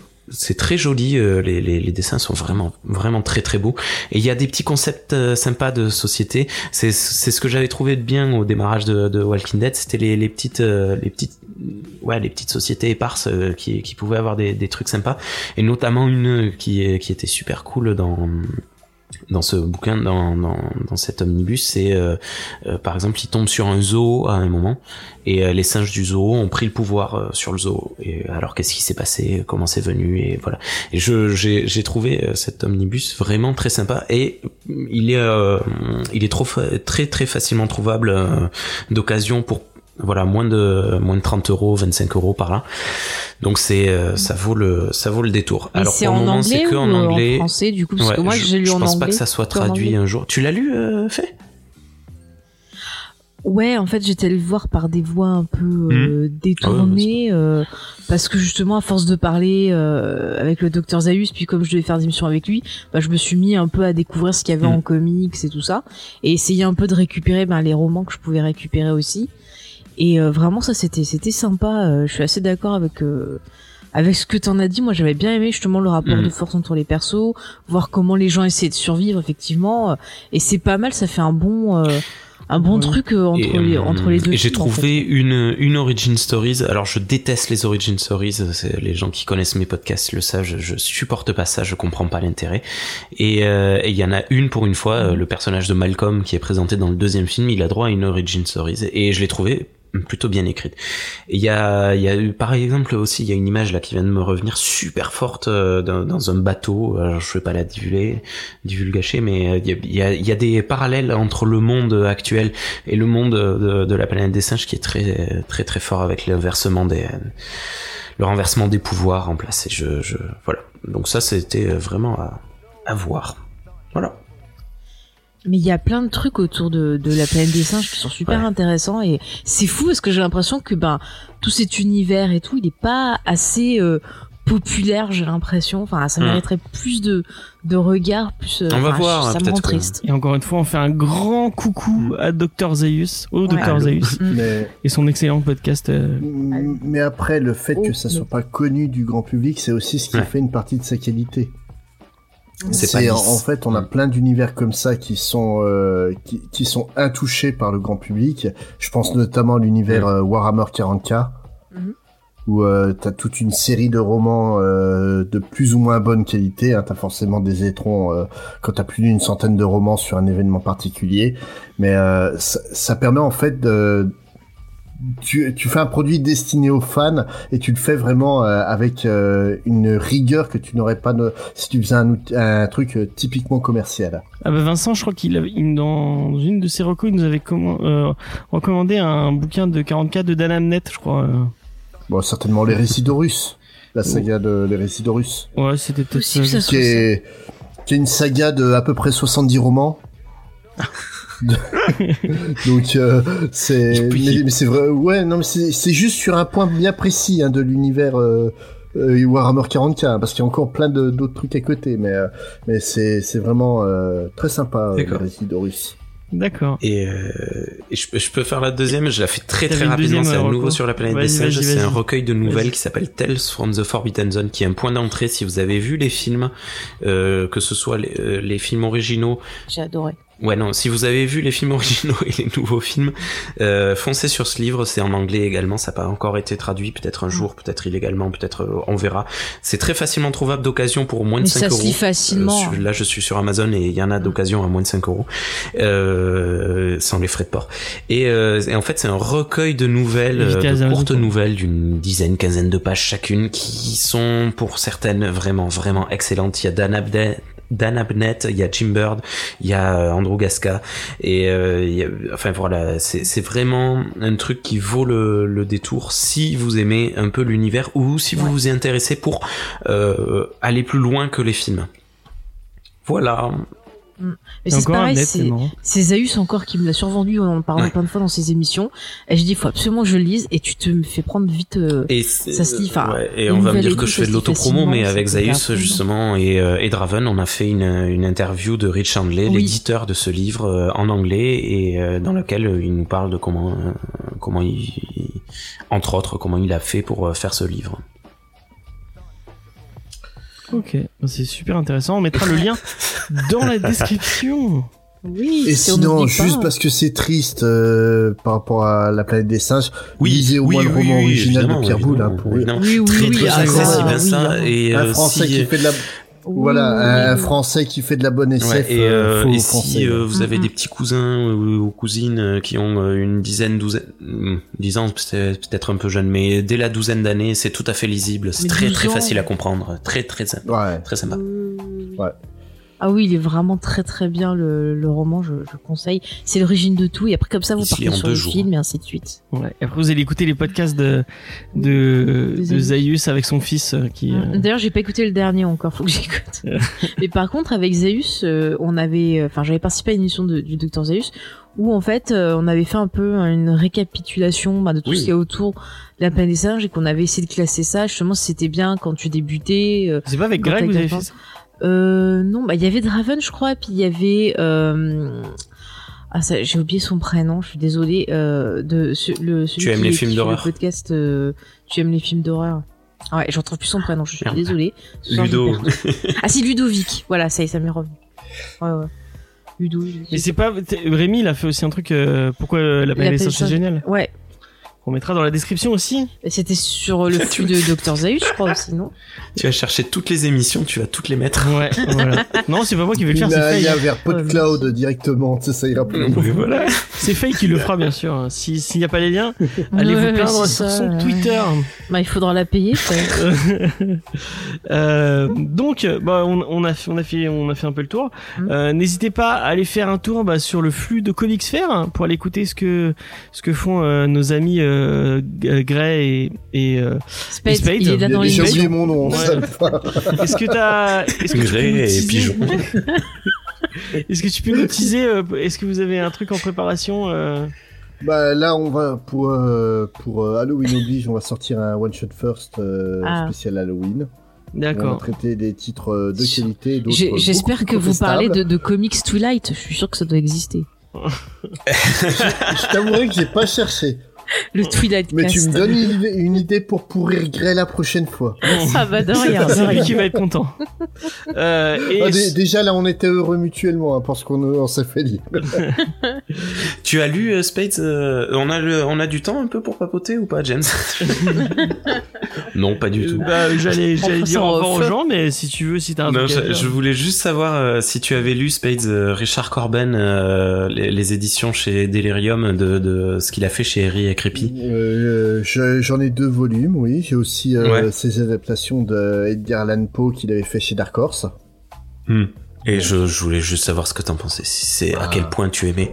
Bah Corben, euh, c'est Corben quoi. C'est C'est- C'est cool. c'est graphiquement euh, ça ça défonce tout, mais c'est pas pour tout le monde. Hein. On en avait fait Voilà, un non, de, dans... Ouais, on a fait C'est- euh, merde, ton truc chez Delirium aussi. euh. Ouais, qui était pas mal. Euh, Euh, il m'a putain, coûté j'ai très. Lovecraft en plus. Ouais, C'est- gra- graphiquement euh, Corben ou euh, Sam Kiss aussi. euh, Je, je, je conseille pas ça à tout le monde, hein, mais, euh, mais c'est Hmm. des, des dessinateurs que je trouve incroyables. hein, ou euh, Les, les couleurs hein, sont... ah oui, non. ou Temple Smith aussi, dans- qui, est, qui est incroyable aussi euh, Hmm. dans les dessinateurs plus récents. James. Donc, euh, et surtout, allez écouter euh, pour une poignée de review. Euh, il vous a expliqué tout à l'heure hein, tout ce qu'il faisait euh, de, de génial et de passionné et de passionnant. Euh, donc, allez, allez écouter Rémi euh, et, et ses Et toute son comparses, équipe. et notamment XP, même si euh, c'est un sale multi. Euh, sachez-le. arrête Oh là là C'est pas possible ce garçon. Non, elle est dans le jeu Tamil. Euh, donc, vous pouvez nous retrouver sur tous les réseaux sociaux Facebook, Twitter et Instagram Comics Discovery, sur notre site internet jamesfay.fr. Euh, on fait partie du, label audioactif, on va quand même le dire. Euh, vous l'avez entendu en pré-générique. Allez écouter tous les podcasts du label audio- audioactif que vous retrouverez sur leur site web audioactif.fr. Euh, donc nous, Et, oui, et notamment euh, pour euh, Audioactif, on a nos, nos copains de Bonne Monstre Trésor. Donc il y a un podcast dédié au livre dont vous êtes le héros. Donc c'est une équipe euh, de fins aventuriers qui essayent de, de venir au bout de, de livre dont vous êtes le héros, là qui pour euh, Halloween font un- une, une série hebdo où ils essayent de finir le manoir de l'enfer. Et allez-y, c'est très très très drôle. ok. Mm. Et ben, C'est vrai, il y a toujours une très très bonne ambiance dans ces émissions. Ah oui. Très, Euh, euh, très alcoolisé apparemment. Ah. Euh, et euh, du coup, euh, la semaine prochaine, on vous parle de Coda euh, qui sort chez Glénat de Simon Spurrier et euh, je n'ai j'ai oublié le dessinateur. Euh, on la fera pas en live puisque euh, on a un invité qui vient exceptionnellement de Amiens. euh, pour faire l'émission avec nous, donc on, on, on va Et enregistrer pourquoi ça. il faut euh, que tu hurles bien Je sais pas, je sais pas. Donc Nos auditeurs là, ils, ils ont plus pour d'oreilles. euh, hein. teaser, c'est Nico euh, de la chaîne Jules et Nico. Mais voilà, tu l'as dit, ça va pas se faire. Et, et voilà, on a, j'ai très hâte de pouvoir enfin le voir en vrai. Euh, ça va être très très très Ça va cool. pas se faire, tu l'as dit. Ça va pas se faire, et et mais si ça se fera. T'inquiète pas. Euh, Est-ce que t'as un truc à euh, l'émission de Geek série qui sort la semaine prochaine Alors, sur, J'en ai euh, parlé en début d'émission. sur Penny. Dreadful avec euh, Demoiselle d'horreur et euh, puis c'est tout. Euh, pour les gens qui nous suivent sur le sur le Twitch. Euh, bah là, on va vous dire au revoir, mais on va pas quitter sur ça. On va lancer un petit raid euh, sur quelqu'un d'autre parce que il y a, y a d'autres gens de qualité qui font des streams euh, et notamment là, je pense qu'on va faire un petit raid sur Grogbeer, oui, euh, oui, euh, euh, qui joue sur, qui joue à Among Us. Euh, donc, si vous connaissez pas Among Us, c'est un espèce de jeu comme le comme le loup- comme le loup-garou. Euh, tac, on va aller lancer un petit raid. Ah. Euh, donc voilà. Euh, moi, je vous dis au revoir à la semaine prochaine. Ouais. Bye bye. Salut. Ciao. Ciao